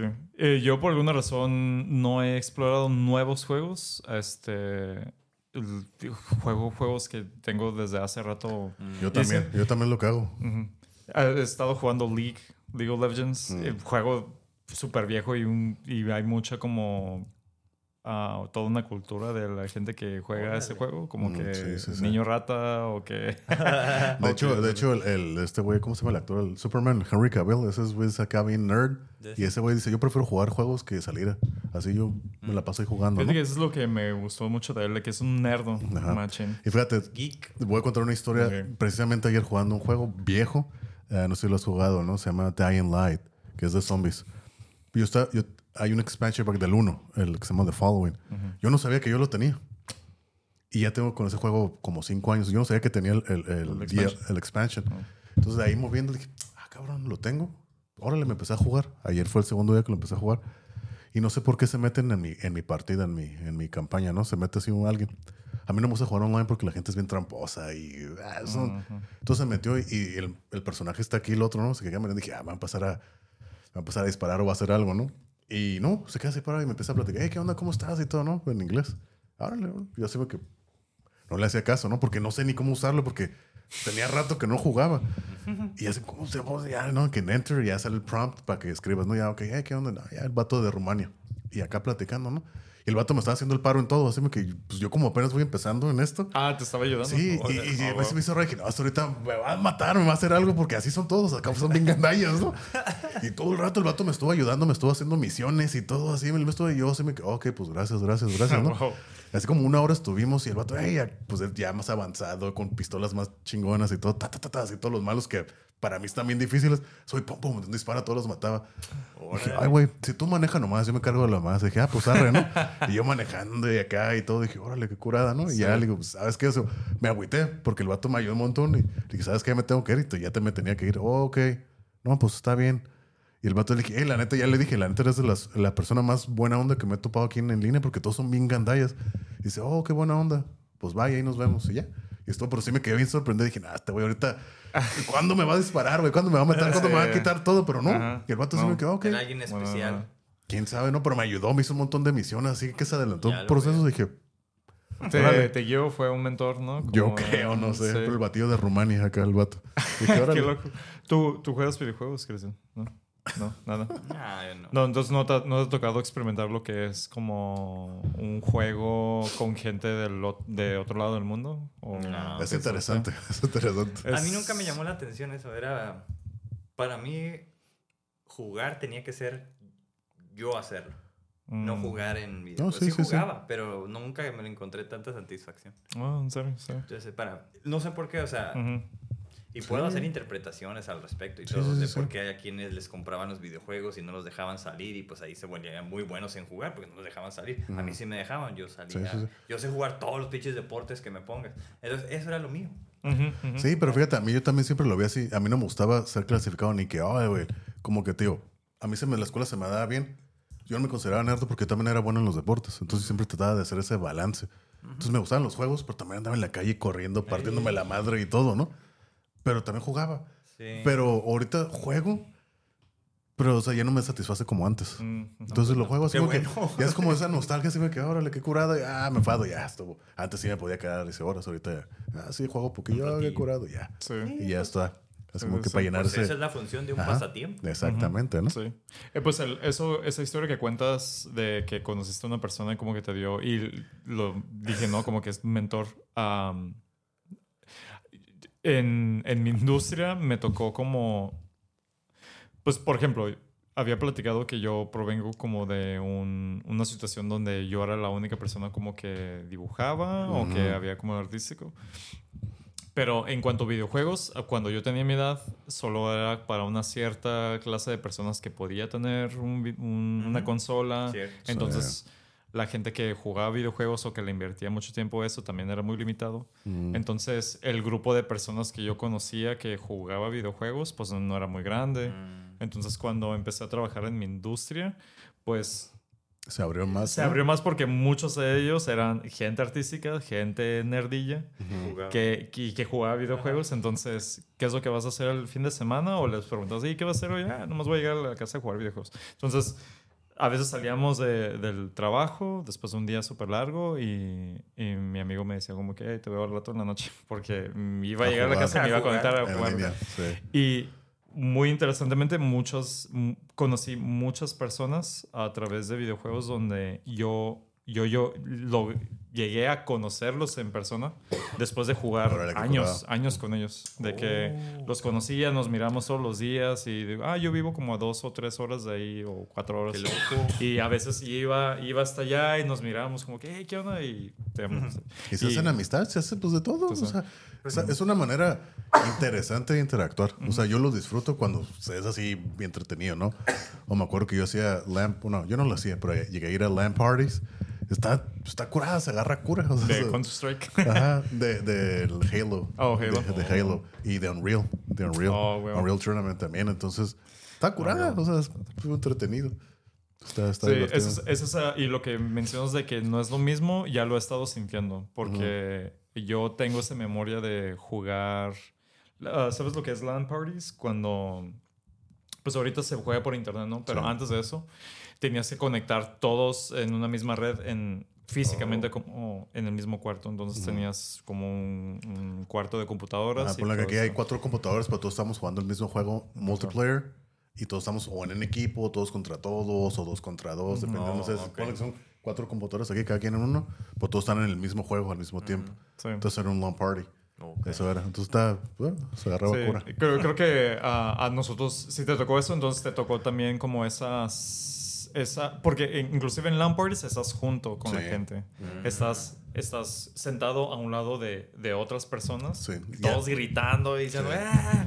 Ok. Entonces todo Y ahorita ya es más, todo, ahorita yo, tú puedes estar jugando, estás, te digo, yo, yo estaba jugando con un güey de Rumania.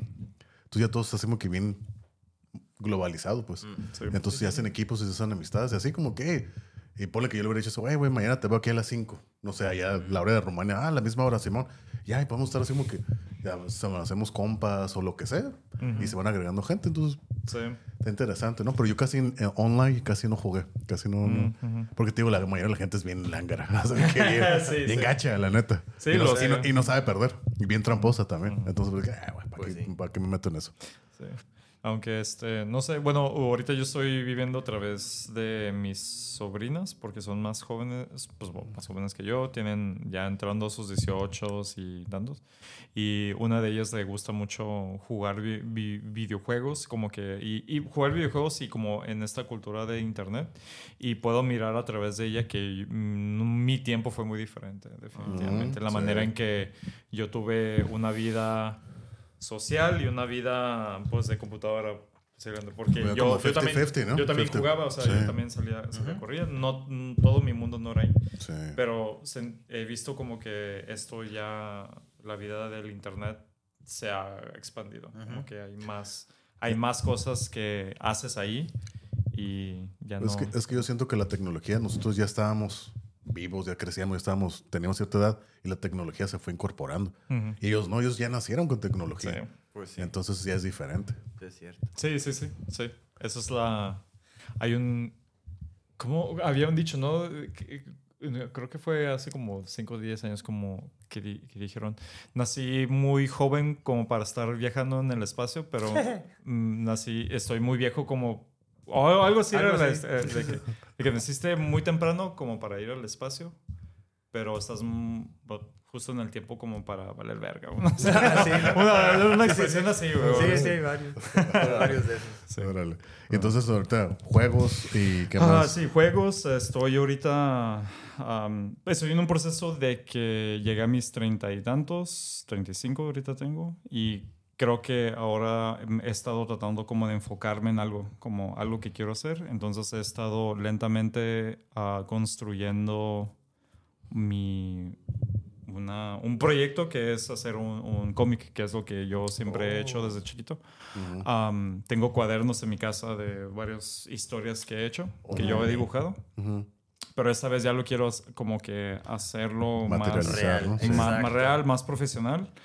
Y regresando a lo de AI, AI me está ayu- ayudando mucho porque he encontrado como aspectos donde digo, no sé cómo hacer esto, qué es lo que tengo que hacer y ahí encuentro información. He estado estudiando teorías de color, teorías de, de, de- de value, de, dibujo, de pintura, ah, también sobre estructuras de, de escritura, como un montón de cosas las estoy como que desarrollando, entonces nada más me Qué hace cool. falta... Entonces no tengo como hobbies así súper grandes de que me Sí, distraigo, sí. tengo como esas cosas que quiero, que estoy como que Y ahora es un entrenando. proyecto, ¿no? Un Ajá. proyecto Pues sí, más sí. importante. Sí, Sí. Entonces, Wow, tal vez la siguiente vez que venga les platico sobre eso. sí, sí. Ya que, puedes hablar de, ¿Cómo me ya que puedes hablar del proyecto de Rockstar. Ah, ya, que- puedes, ya, ya, ya, Bueno, me puedo dar una idea, pero bueno. Entonces, pasando de un tipo de arte, pasamos a otro tipo de arte, ¿no? El arte culinario. Comida favorita. ¿Cuáles son tus comidas favoritas o qué onda? ¿Qué es, Es- lo que más te gusta? ¿Tú preparas? ¿Qué te gusta? Número uno en la lista de comida favorita, mole. Ese Mole. es mi mole. Y eh, es porque lo prepara mi mamá y no me importa que sea mi mamá, pero todos dicen que su comida favorita es de su mamá, pero sí, el mole de mi mamá es excelente. Bueno. ella, ella lo prepara desde cero. Oh. ella tuvo un accidente hace unos bastantes años donde se cayó en una escalera y ella a través del- de ese trauma de porque se pegó la cabeza perdió el sentido de la, del gusto. No, ella no puede, no puede oler, no puede probar. Como Wow. un mini, mini COVID. Sí. ¿Y, y cómo y le lo- hace para preparar la comida? Pura Ya se la memoria. sabe. Pura memoria. Pura memoria. ¿no? Y aún así le sale perfecto. Porque le, le sabe exactamente cómo es. Ay, ¿Es Ahí que ya tiene tiene que- sus recetas? Es que allá tiene que tener las medidas bien exactas, ¿no? Sí, sí. Porque mucha gente que Es te lo que dice, vimos con la chef. ah, hey, tú nomás échale así, así, que no te dan porciones. Tú échale un puño y acá se agarran así, entonces, y le sale bueno. Pero pues ya cuando Es no el tienes el, sazón. el- el gusto Sí. ni el olfato, pues ya como pruebas si te va quedando bueno o vas oliendo, ¿no? Sí. Sí, de vez en cuando ella como que se va Sí. al rollo y dice, oye, le falta sal o... ¿Qué pruebas? Pero ella no lo puede, así que Sí. se lo da a alguien más. Sí. Los moles número uno. Am, una comida que yo digo que tiene que ser base, no importa qué, es una hamburguesa. Por eso, yo, yo pienso que como base una hamburguesa nunca falla, especialmente en un restaurante. Y no sé si porque miré demasiadas series de Gordon Ramsay y posiblemente él no es la persona indicada para hacer opiniones, pero él- recuerdo que él, ah, él explicaba en los restaurantes, a los restaurantes que iba a tratar de salvar o de sí, regresar, No sé qué salvaje. que miraban, Sí. miraba el menú súper extenso y decían como que, oye, güey, no tienes que tener tan- como 100 cosas, Sí. redúcelo. Sí. Y si, y si nada te está saliendo bien, por lo menos ten una hamburguesa que esté chida porque la gente que está disasociada o que no entiende tu concepto de comida siempre va a entender una, una hamburguesa. una hamburguesa, Eh. Siempre lo va a entender. Oh, no sé, ese, ese episodio me lo perdí. ¿Sí? Pero se me hace Sí, interesante. porque una hamburguesa, mucha gente la reconoce, Sí, es algo, es un lugar Es- cómodo. Es algo muy universal, ¿no? Soy universal. Entonces, este, por eso digo como hamburguesas. Pues tienes ¿no? razón, ¿eh? Yo voy al Dennis porque me gusta ese restaurante en, el- en el desayunos, pero las hamburguesas que ve también buenas. Es que fíjate, yo, yo crecí con hamburguesas, a mí me gustan. Eh. Pero no a cualquier parte que voy a ir, voy a pedir un... Si voy al Dennis, no voy a pedir una hamburguesa. Mm. Entonces, Yo sí, porque están muy buenas. sí, pero aunque sean Ya que es buenas... que ya conozco todo, Ajá, todo el menú. ajá, ajá. ¿Cuál, entonces- cuál hamburguesa te gusta entonces? ¿O cuál es tu...? Ah, pero por ejemplo, de aquí, o sea, me gusta Carl Jr., está bien, Ah, ujú. está bien. Por ejemplo, Johnny nos estaba diciendo que iba a volver el, el Jack, que, que iban a traer Jack in the Box aquí. ¿Qué? Y yo le dije, ¿ya había Jack in the Box aquí? ¿En Tijuana? Sí, sí, sí. Yo iba. A, En yo la iba. Rebu, ¿no? Estaba. Estaba uno en la Rebu. ¿Estaba en la red? Un. Estaba uno en la Rebu, estaba en la una segundo lado de las maquinitas. Al que yo iba, al que está en el, en el Burger King, que es el Burger King ahorita, Mm, que está ahí en el, en el Boulevard. Ahí yo iba. Ujú. Estaba uno, creo que allá por el Parque Morelos también. ¿no? Entonces aquí ya, ve- ya iba. Entonces se fueron por franquicias, no usaban los ingredientes que tenían que ser, se fueron. Sí. Y ahorita que quieran volver. Entonces Muy no sé. ¿no? Pero por ejemplo, a mí las In and Out, famosas In and Out, a mí no me gustan. Fíjate que... No, bueno, Ajá. no que no me gusten, se me hacen overrated. Sí. Sí, porque están chiquitas y. eh, Para todo el hype que tienen, la neta. Ajá. Por favor. Y las papitas saben como a cartón. Bueno, a pues mí no me sí, gustan Son las recién papitas. hechas, ¿no? Es, es Pues sí. la, Por la ejemplo, ventaja. si, por- si sí, yo sí. recomendaría, yo recomendaría Five Guys o Howdats, Mm. Mm, la neta. ok. O sea, and Out. Pues sí, sí, sí, sí. Sí. No. Están buenas. Pero sí te sacan de un apuro. No sé. Pero biches filotas también. Sí, pero es que lo digo, para que hagas estas filas, la neta no. Sí, sí, Pues sí. es que es lo que hay por ahí, no están tan céntricas. Pero yo siento que es más el hype y la gente. Bueno, no sé, ya es. No sé, Hay como una cultura, sí, ¿no? ya De es que, como que la muy cultura. buena y, y Sí. Sí, como cuando creo que llegaron unas a Monterrey o no sé dónde, la, la- llegaron un, un In-N-Out. En Y ta- Monterrey. Algo así, en alguna parte de Sí. México. Pinches filotas lo mismo. Que, porque, ah, son las mejores hamburguesas de Estados Unidos. Nah. No han ido, tú dices, no han ido al Dennis. De hecho, nomás estaban en Pues Cali no, de hecho, nomás estaban en California y ya las movieron, creo que a Texas también hay una o no sé cuántos. Que cu- cuando las movieron a, creo que a Texas o Miami, no sé dónde fue, fue cuando se hizo así como que, ay, va a haber un In Out acá también. Mm. Y ya es como que la gente hizo las filas y todo como siempre. Pero no, le digo, a mí no, no, no creo que sean así lo, la gran No, cosa no, como dicen. Pero entonces, ¿a ti sí te gustan las hamburguesas? Es eh, como, como, como herramienta de, de, de perder el hambre, como versátil y que siempre está ahí como... sí, Inclu- incluso una, una hamburguesa así de carrito, esos de así de banquetera también, así de que... Pues sí, cumple madre. su propósito. Sí. Los, los hot dogs me, me van mejor que... Sí, y lo más de cuando ya se les sacaba tomadillo y todo, ah, pues Sí. sabe bien rico. ¿Cómo no? Sí, sí. Este... Todavía se me antojó una. Ándale. Sí. Y este, otra cosa que, que me gusta mucho, en los últimos años he estado agarrando una, me he sido un fan de hongos, Mm. así, cualquier tipo, cualquier tipo de hongos, ya sea oyster mushroom, lion's mane, um, ah, ¿cuál es el shiitake mushroom? Y Pero, pero para cocinar o como suplementos. ambos, suplementos. Porque yo, yo usé suplementos y usé reishi, lion's mane, ah, chaga, ah, Oh, muy bueno. el, ¿cómo se llama? Eran cinco. Chaga, cordyceps Mm, ujú. y... No me acuerdo cuál era el otro. Pero la verdad, don- yo con el que noté así mucho, mucho cambio fue con el lion's mane. Para Sí. la memoria, así como que... Hasta yo me sorprendía de la capacidad Sí, de memoria sí. que tenía. Ay, güey, ¿de cuándo a cuándo me, me acuerdo de esto? De, de que, de que te acuerdas, ah, es número 245, y me quedo como... Dije, ¿por qué, te, dije, qué me "Ay, acordé de esta madre eso?" está funcionando, Órale. está funcionando Lion's Mane. Yo los usaba así en polvo, los Sí. cinco, en un licuado los- todos los días, los echaba y vámonos. Y todos, y- o sea, el Reishi pues sí es más para relajar, el Chaga es como más para el, el sistema inmune, Mm. Cordyceps es energía, Lion Mane es memoria y se me está yendo el otro, no me acuerdo cuál era. Eh, el otro, no me acuerdo, no me acuerdo cuál era, pero eran cinco los que tomaba. Y la neta, viene a todo dar. Yo los estaba tomando incluso antes de la pandemia, pero en la pandemia subieron un montón de precio y dije, nah, ya no los voy a tomar. y los dejé de tomar. Sí, Porque sí, antes sí. el frasquito valía como 30, 40 dólares. Y en la pandemia los doblaron 80, ya 70 la vi. dólares. Y dije, no, no mames. ¿Qué marca? ¿Host Stephens? No, Sound, Soundbeam. Oh. Soundbeam. Son así frascos de vidrio azul con el label dorado. Sí.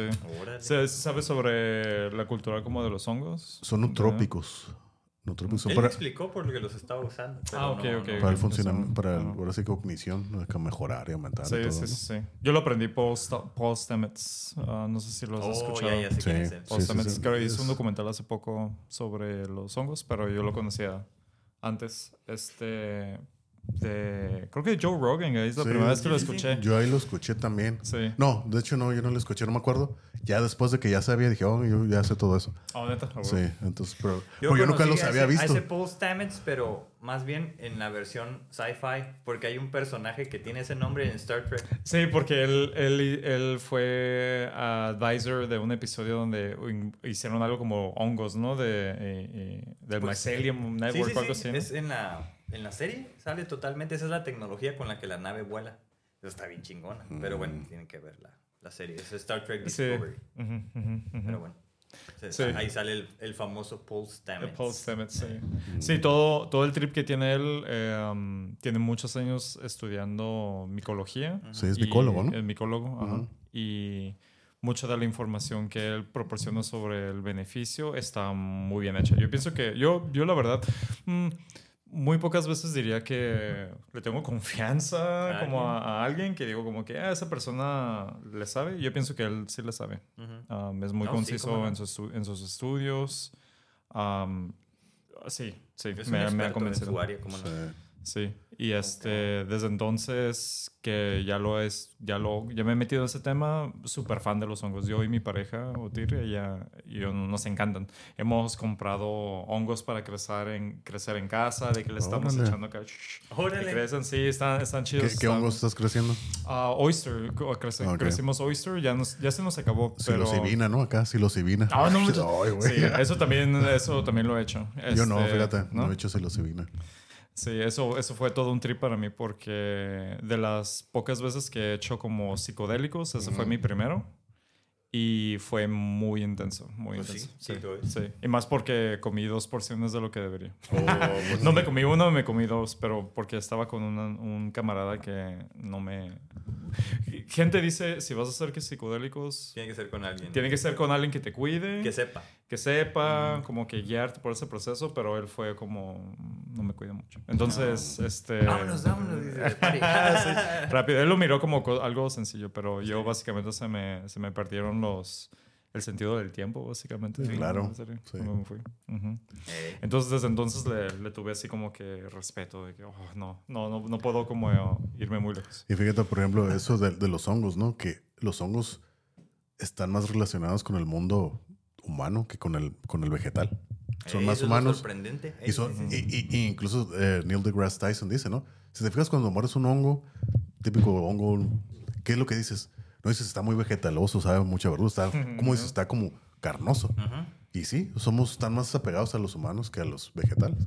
Y está así como que muy interesante. Y toda la red de, todo el network que tienen abajo con el, con el, en el bosque, transmiten información y todo. Es como un, es como un internet, pero natural. Exacto. Está Pues bien interesante. Está apenas, bien ¿no? interesante todo. Y es nuevo toda esta Ey, información. que Está- pensabas que era como un vegetal, fruto, Sí, y no, es otra cosa, no, ¿no? Sí, es otro ser vivo, incluso entre animal y vegetal. O sea, no, es, Ey, no puedes Es clasificar. otra clasificación, exactamente. Está muy interesante eso de los hongos, ¿no? Hay toda una conexión ¿no? de que permite, les da nutrientes a ciertas cosas, como que hay todo un negocio que se hace como debajo del suelo, ¿no? Entre, entre Como, o sea, si saben la, la historia de, de Santa Claus, cómo nació de los hongos, ¿no? no, ¿cuál ¿No? es eso? ¿Entonces la sabías? No. De- La escuché hace poco, algo así. bueno, es Pero no, así de sabérmela no. la, la- la- la historia del, del famoso hongo ese de, Mario, el rojo con Ujú. puntitos blancos, no sé, las manitas muscarias. Si te fijas, el- esos hongos siempre salen a un lado de los pinos. Siempre, siempre, ¿no? Entonces, a lo que tengo entendido, esos hongos los usan como para hacer test. Y también son alucinógenos, creo, ¿no? Pero allá en Siberia, allá en el frío, eh, los chamanes de antes, entonces lo que hacían, más o menos va la historia, ¿no? Lo que hacían, agarraban esos hongos que estaban ahí a un lado de los pinos, los secaban. ¿Pero dónde los secaban? En los pinos, como si fueran las decoraciones. Entonces de ahí salió toda esa tradición. Todo lo que estoy diciendo, ¿no? Los, los hongos, como nacen abajo de los pinos, representan los, los, los regalos, ¿no? Así es como se le fue dando los, los regalos que ponen abajo del pino. Los secaban en los pinos, como si fueran Lo las colga- decoraciones. lo colgaban. No, no, pero eso fue antes y la gente empezó a sacar aquí la decoración. Entonces todos los chamanes allá rusos que sacaban todo eso se vestían como el hongo. ¿Y de qué color era? Rojo con blanco. Y entonces, ¿qué es lo que hacen? Los, los caribú, que son los renos, esos güeyes les gusta mucho comer esa madre. Entonces lo que hacen, si tú te lo comes y tú orinas, le- les- No, Empiezan a entonces, volar acá. Aparte, ¿no? Entonces esos güeyes les gusta mucho, si tú te comes una, una manitas muscarias, te dan ganas de mear y tus orines trae la sustancia que trae esa madre y a esos güeyes, a los, a los renos, les gusta tomarse los miados ya con procesado. No se les encanta, se vuelven locos con esa madre. Es parte de, el reno está involucrado, ¿no? Como allá es en Siberia está la, toda la nieve, entonces decían que pues la nieve llegaba tan alto a las chimeneas. Entonces, ¿qué, iban, ¿qué hacían los chamanes? Todos esos hongos secos los entregaban por la chimenea. Los llevaban y ahí los dejaban como regalos. Molían y los hacían en bolsitas y los dejaban así a la gente. regalos de Y es Santa como si Claus. fuera Ey. Santa Claus se mete por Uy, el- la chimenea. Entonces sí. todo eso hace que, órale. Entonces que de ahí salió toda la historia de Santa Claus. Entonces muchos que en los 50, 60 las, las, las tarjetas de Navidad venían los hongos, los amanitas muscarias. Pero que de repente las empezaron a quitar. Pero de ahí viene toda esa tradición. Eso es lo que yo escuché. Sí, sí, sí. Yo también escuché esa historia. Eso tiene mucho sentido. Sí. Sí, mucho sentido. sentido. Porque, sí, sí, mucha, mucha de la simbología se puede traducir, ¿no? Como Sí. puedes mirar cómo, evolu cómo puede evolucionar eso a Mm. lo que ahorita miramos. Ujú. Y, y esa madre se llaman amanitas muscarias porque el, el- el- la sustancia que segregan es para atraer a las moscas y que no vayan y se coman los frutos de los pinos. Mm. Por eso siempre salen abajo. Siempre están ligadas los, los hongos con los pinos.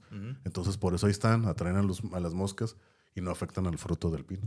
Entonces, Sí, ¿no? es. También Entonces- truchas, los pinos y las pinas. Sí, las las pinas Sí, femeninas pues, sí, son las que hay. controlan sí, ahí. Sí, sí, es toda una... ¿O sí controlan? Sí. Se comunican por Sí. debajo.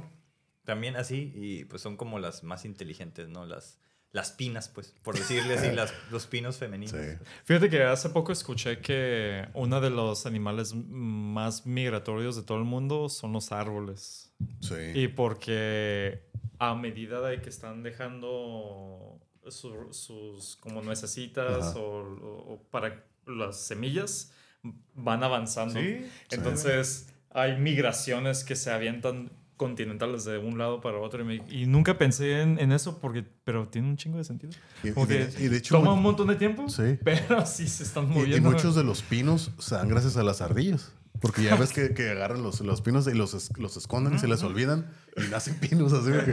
entonces está un montón de Sí, cosillas sí, acá sí. interesantes, ¿no? Eh, Lo que te hace pensar que no, no hay una cosa que solo existe por, por porque sí. O sea, hay una razón. Todo ¿no? tiene su razón, tiene ¿no? su razón. Ajá. Sí. Lo que Sistema. podemos, lo podemos ver.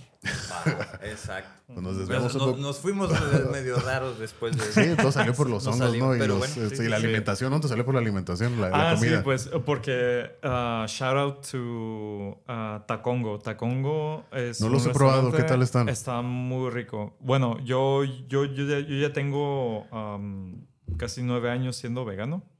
Entonces, Mm. am, tengo un bias para ciertas comidas. Obviamente, si no eres vegano, posiblemente mm, vas a comer esos tacos pensando que son tacos de asada.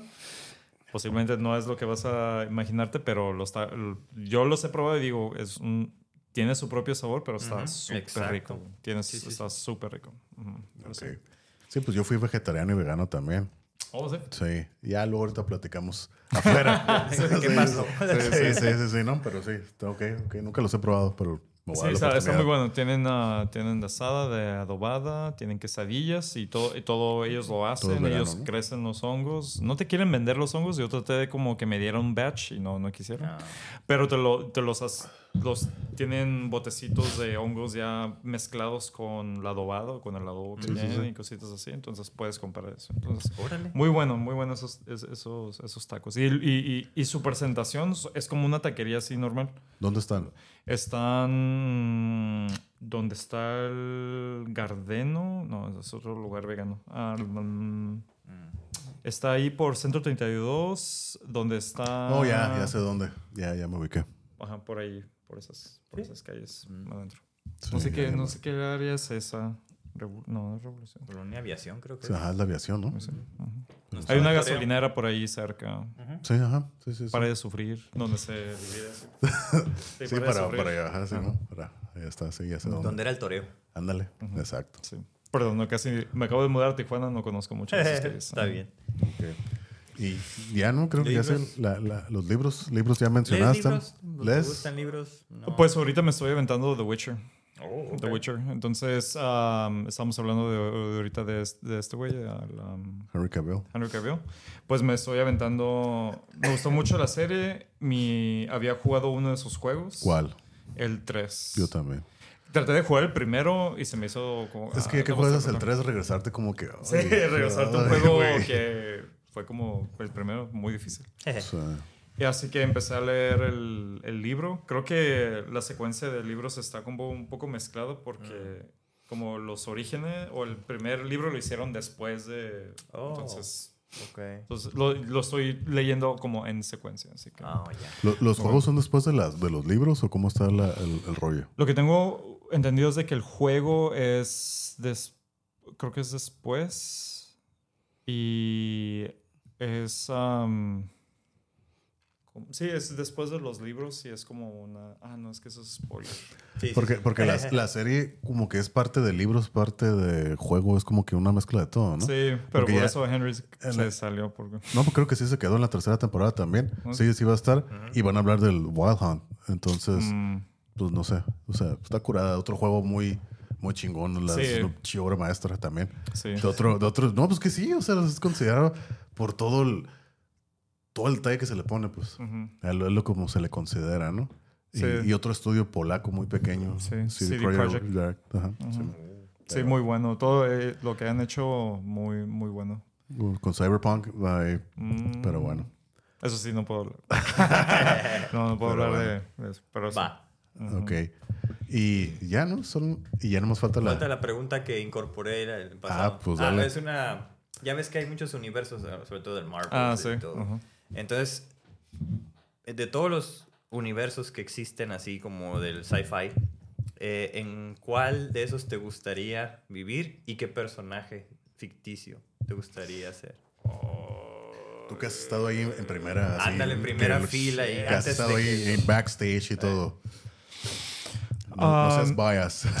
Sí, siento que, No, pues es por ejemplo, el- lo que pues ahorita ya estamos acostumbrados es el universo de, de, de Marvel.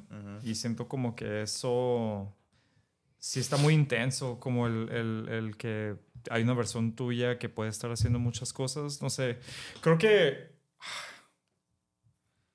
Qué difícil. Qué difícil. Es la fantasía. O sea, eh, la pregunta es, ¿qué es lo- ¿en qué universo me gustaría a mí vivir? Ajá. De esos, pues, de sci-fi. Pues de los que conoces, de los que conozcas. los que- ajá, o- exactamente. Porque está el DC y están de O- otros. o a lo mejor no sé. ejemplo, yo que soy Trekkie. O a lo mejor Ah, de ok, películas, me imagino, de Star series, Wars, ajá, anime, Ajá. juegos, no sé, de libros, de todo, ¿no? Me imagino que, Narnia, eh. Ajá, que involucras Sí. de todo. Fíjate que hace poco, hace poco, este, em, miré, como que estoy regresando a mirar la Matrix. Mm. La Matrix. Ya. Y hay algo sobre la Matrix que todavía es un poco como que cierto en lo que estamos viviendo, porque Sí. estas personas están metidas en un sistema que está como desarrollado, Ujú, que está ujú. como ciertas reglas que no puedes... En, en mi algoritmo de las redes sociales es un tema muy en boga. ¿Muy en qué? Muy en, muy en boga, así porque es, ah, a mí, en mis algoritmos me lo lanzan mucho. Oh, ¿en serio? Somos ¿Sí? una Matrix, estamos viviendo en la Matrix, salta de la Matrix y todo así de que, ok, Sí. arre. Sí, sí, sí. Es, es un discurso ahí. Sí, ajá, es un Oh, discurso sí, muy no grande. sabía, no Ahorita sabía. en todo esto, ¿no? Y cómo salirte de esto y todo, ¿no? Pero Ok, ok. Bueno, no Otro sé tema, si, otro sí, tema no, de qué no hablar. sé si yo... Creo que entiendo lo que, lo que estás diciendo, sí. pero yo lo miro más como en la estética, del, en la estética de, de esta película. sí, de, sí, sí, sí. De gente conectándose y estás viviendo dentro de una realidad virtual que Sí. te rompe, te sales de esa Matrix y estás como Exacto. manipulando el mundo. Como, Ajá. hay, Pues hay- es, ajá, mucho de eso sí, sí, sí. en la realidad, ¿no? Ujú. Entonces, am, me- no sé, me gusta mucho. Y, y hay una, hay una, ah, ah, ya, ya había mencionado esto de que, me gust- de que me está gustando mucho la música electrónica nuevamente. Hay una escena, una, una escena muy icónica que he estado mirando por alguna razón una y otra vez, donde, am, donde Morpheus Ujú. ah, sale, sale y ya, eso es ya, creo que es en la tercera película y están todas las personas en, en una cueva donde ahí ellos están viviendo y están escuchando a Morpheus de que les va a dar un sermón dando- dándoles las noticias de, de que de ensayan de que van a van a valer madre, ¿no? Porque vienen los, los robots y les Sí. está diciendo como que "Hey, ustedes saben que van a venir los robots, van- vienen hacia nosotros, pero les voy a decir algo de que yo no tengo miedo, como yo no tengo miedo, porque ¿sabes por qué? Porque antes de ellos nosotros hemos sobrevivido un chingo de cosas y lo vamos a seguir haciendo y ya como que todo eso se quedan ¡ah! empiezan a gritar y Oh, empiezan es un cuando rave. pinta el parizón. Sí, sí, Empieza sí, un cueva, y, estás, ah, y estás todo mirando a toda la gente bailando, Sí, sí, sí, uno sí. pegada Sí, sí. al otro y se escucha como que se mira como una escena súper divertida que me gustaría estar ahí como que Oh, ¡ah! está gritando bien como, suave. Sí, sí, sí, sí, Pura euforia, ¿no? Que euforia. esa sí. escena y la canción, el soundtrack de Es, como de, perrona. de- de- Sí. de Hay una que se llama, no sé si es esa, pero se llama Ted Judson. Es el nombre de la, Mm. de la canción. Está bien, ¿sabes? No sé si es esa, pero Mm. Es una de dos que está así como bien punchis punchis. Y está bien. Sí, sí, ah, pues ese-. Sí, es que es un sí, rave, sí. eso es un rave, Sí, es un rave ¿no? No, Ah. pero es una celebración. Pues, de- Ah, pero pues se convierte como estilo la música y todo, pues parece un Sí, rave. y todos están como vestidos de... Como tribal. como tribales, como ajá. Banana Republic, no sé, como que... Tribales. que porque Es todos que fueron la era, misma tienda. era lo que quedaba, Ajá, ¿no? sí, de la civilización, De la civilización y ahora pero todos, que vivir pero todos son tierra. modelos, ¿no? Como que no, no hay... Todos Sí. tienen perfecta salud, así que están pura gente mamada, Ah, como sí, que sí. bailando ahí uno pegadito al otro. Entonces, no sé. De Órale, hecho, órale. cuando digo The Matrix, me, me refiero a esa escena. Oh. No, pero Esa escena. Todos No, de se que me van a eso, matar. Órale, nomás qué eso, disfrutar y se acabó. Eso. Ya me regreso, ya me conecto. Va, esa es buena, Sí, buena sí. respuesta. Ajá. Y de- ya, ¿no? Y Ahora ahora sí, ya. No. Ahora Pues, sí um, que la, la pregunta, que es más como un consejo que te pedimos aquí, ¿no? ¿Tú qué recomendarías para tener una buena vida? De acuerdo a, a lo que tú creas, a lo que hagas, tus creencias, ideologías, lo que tú quieras, ¿qué consejo nos podrías dar para tener una buena vida, una mejor vida? Pues algo que yo he estado descubriendo últimamente es de que, que cuando uno nace, naces en un mundo en movimiento. Y no me refiero a un movimiento de que hay, hay carros afuera. Eh, Sí. literal estás en un, en un planeta que está, está volando en medio de la nada. Esta historia ha empezado desde mucho, mucho antes de que tú nacieras. Entonces, cuando, cuando eres, cuando si te llega, te llega el momento de ser consciente de eso y como de explorar por dónde viniste, por dónde, cómo es que tú naciste, ah, cómo es que tú creciste como emocionalmente, psicológicamente, cuando entiendes de dónde vienen tus papás, tus abuelos o por qué eres así, creo que eso es como liberación porque ya no estás viviendo bajo supuestos, ya entiendes por qué estás aquí, ¿no? Por qué, estás, por qué estás acá. Entonces, creo que eso, eso me ha ayudado mucho a resolver mucho de mis preguntas, el entender, entenderte a ti mismo, entender por qué estás aquí. Entonces, este, yo sí, yo creo que ese, ese es, el, ese es el, el- la banderita que yo tengo, como que... Wow. eh, Entender tu pasado o sea, para poder ver tu futuro.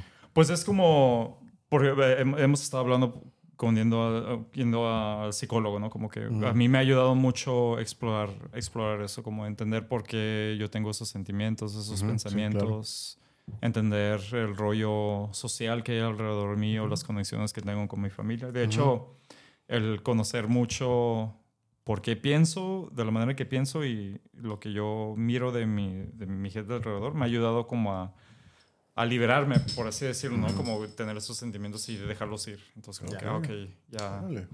Entonces, este, eso sería mi recomendación. Está Sí, bien. está bien. muy bien. Bienvenida. Sí, claro que sí. Para Muy bueno. reflexionar, como hemos dicho. Sí.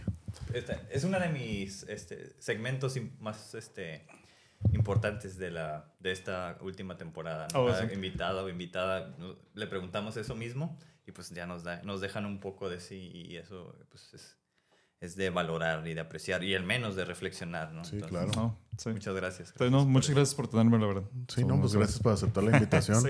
Sí. se, se, ya tienes el récord, la, la, el episodio más largo. ¿Ya? Ah, sí, ¿en serio? Entonces, ¡Wow! Hablamos mucho. la neta. No, pero apenas falta. O sea, yo No, yo puedo seguir hablando, pero... no, yo sé. ¿no? Pero no, este, yo quería como agradecer aquí públicamente este, que, te, que hayas venido, que hayas Ah, aceptado. sí, claro. Este, yo sabía que iba a ser como un episodio que donde nos íbamos a, a divertir, íbamos a explayar, íbamos a encontrar como muchas cosas, este, como similitudes con Ujú. lo que a ti te gusta también. Y yo además también quiero agradecerte por ese detalle de cuando hiciste mi, mi dibujo. Oh, te hice un dibujo, de, de. Spock. De- de Spock, este, y pues es- fue mi cumpleaños. Ajá. Entonces, pues me llegó así de sorpresa y pues fue así como, puedo decir, es uno de los detalles, regalos más, Igual, más cool igual, que he igual, tenido. si quieres, lo podemos poner en el episodio también. Sí, si lo voy a compartir Sí, para que salga ahí la foto. Entonces está Sí. suave. Una, Sí, sí. una muestra del talento aquí del, Sí. de- Porque dibujé tu cara, ¿no? Dibujé tu Sí. cara, te dibujé haciendo el, el signo, ¿no? El signo, acá. Pero sí, no, pues ahora sí que muchas gracias. La neta, pues no sé, no me lo esperaba, no sabía. Dije, me la pasé muy curada. Muchas cosas así que, como dices, ¿no? En común, tecnología y demás, juegos, sorpresa. Pero la neta estuvo muy curada, me la pasé Sí, muy bien. Y pues muchas gracias. y dejar la puerta abierta, ¿no? Sí, Como siempre. siempre para... Está la puerta abierta para un segundo episodio Ah, o que claro. hablemos. Sí. O ya que puedas hablar de los secretos que no se pudieron. Ya puedas venir aquí y dar la premicia o lo que sea. Sí, Ándale. ya puedas, como que "Hey, aquí en primero se lo, se lo sabe, ¿no? Pero así que muchas gracias. Ah. neta, muchas Ay, gracias. muchas gracias. y, y, pues ahora sí que gracias a los suscriptores. Ajá. Y pues igual, ya saben, suscríbanse, campana y denle like y compartan. Sí. Pues ahí estamos. Nos vemos. Hasta la próxima.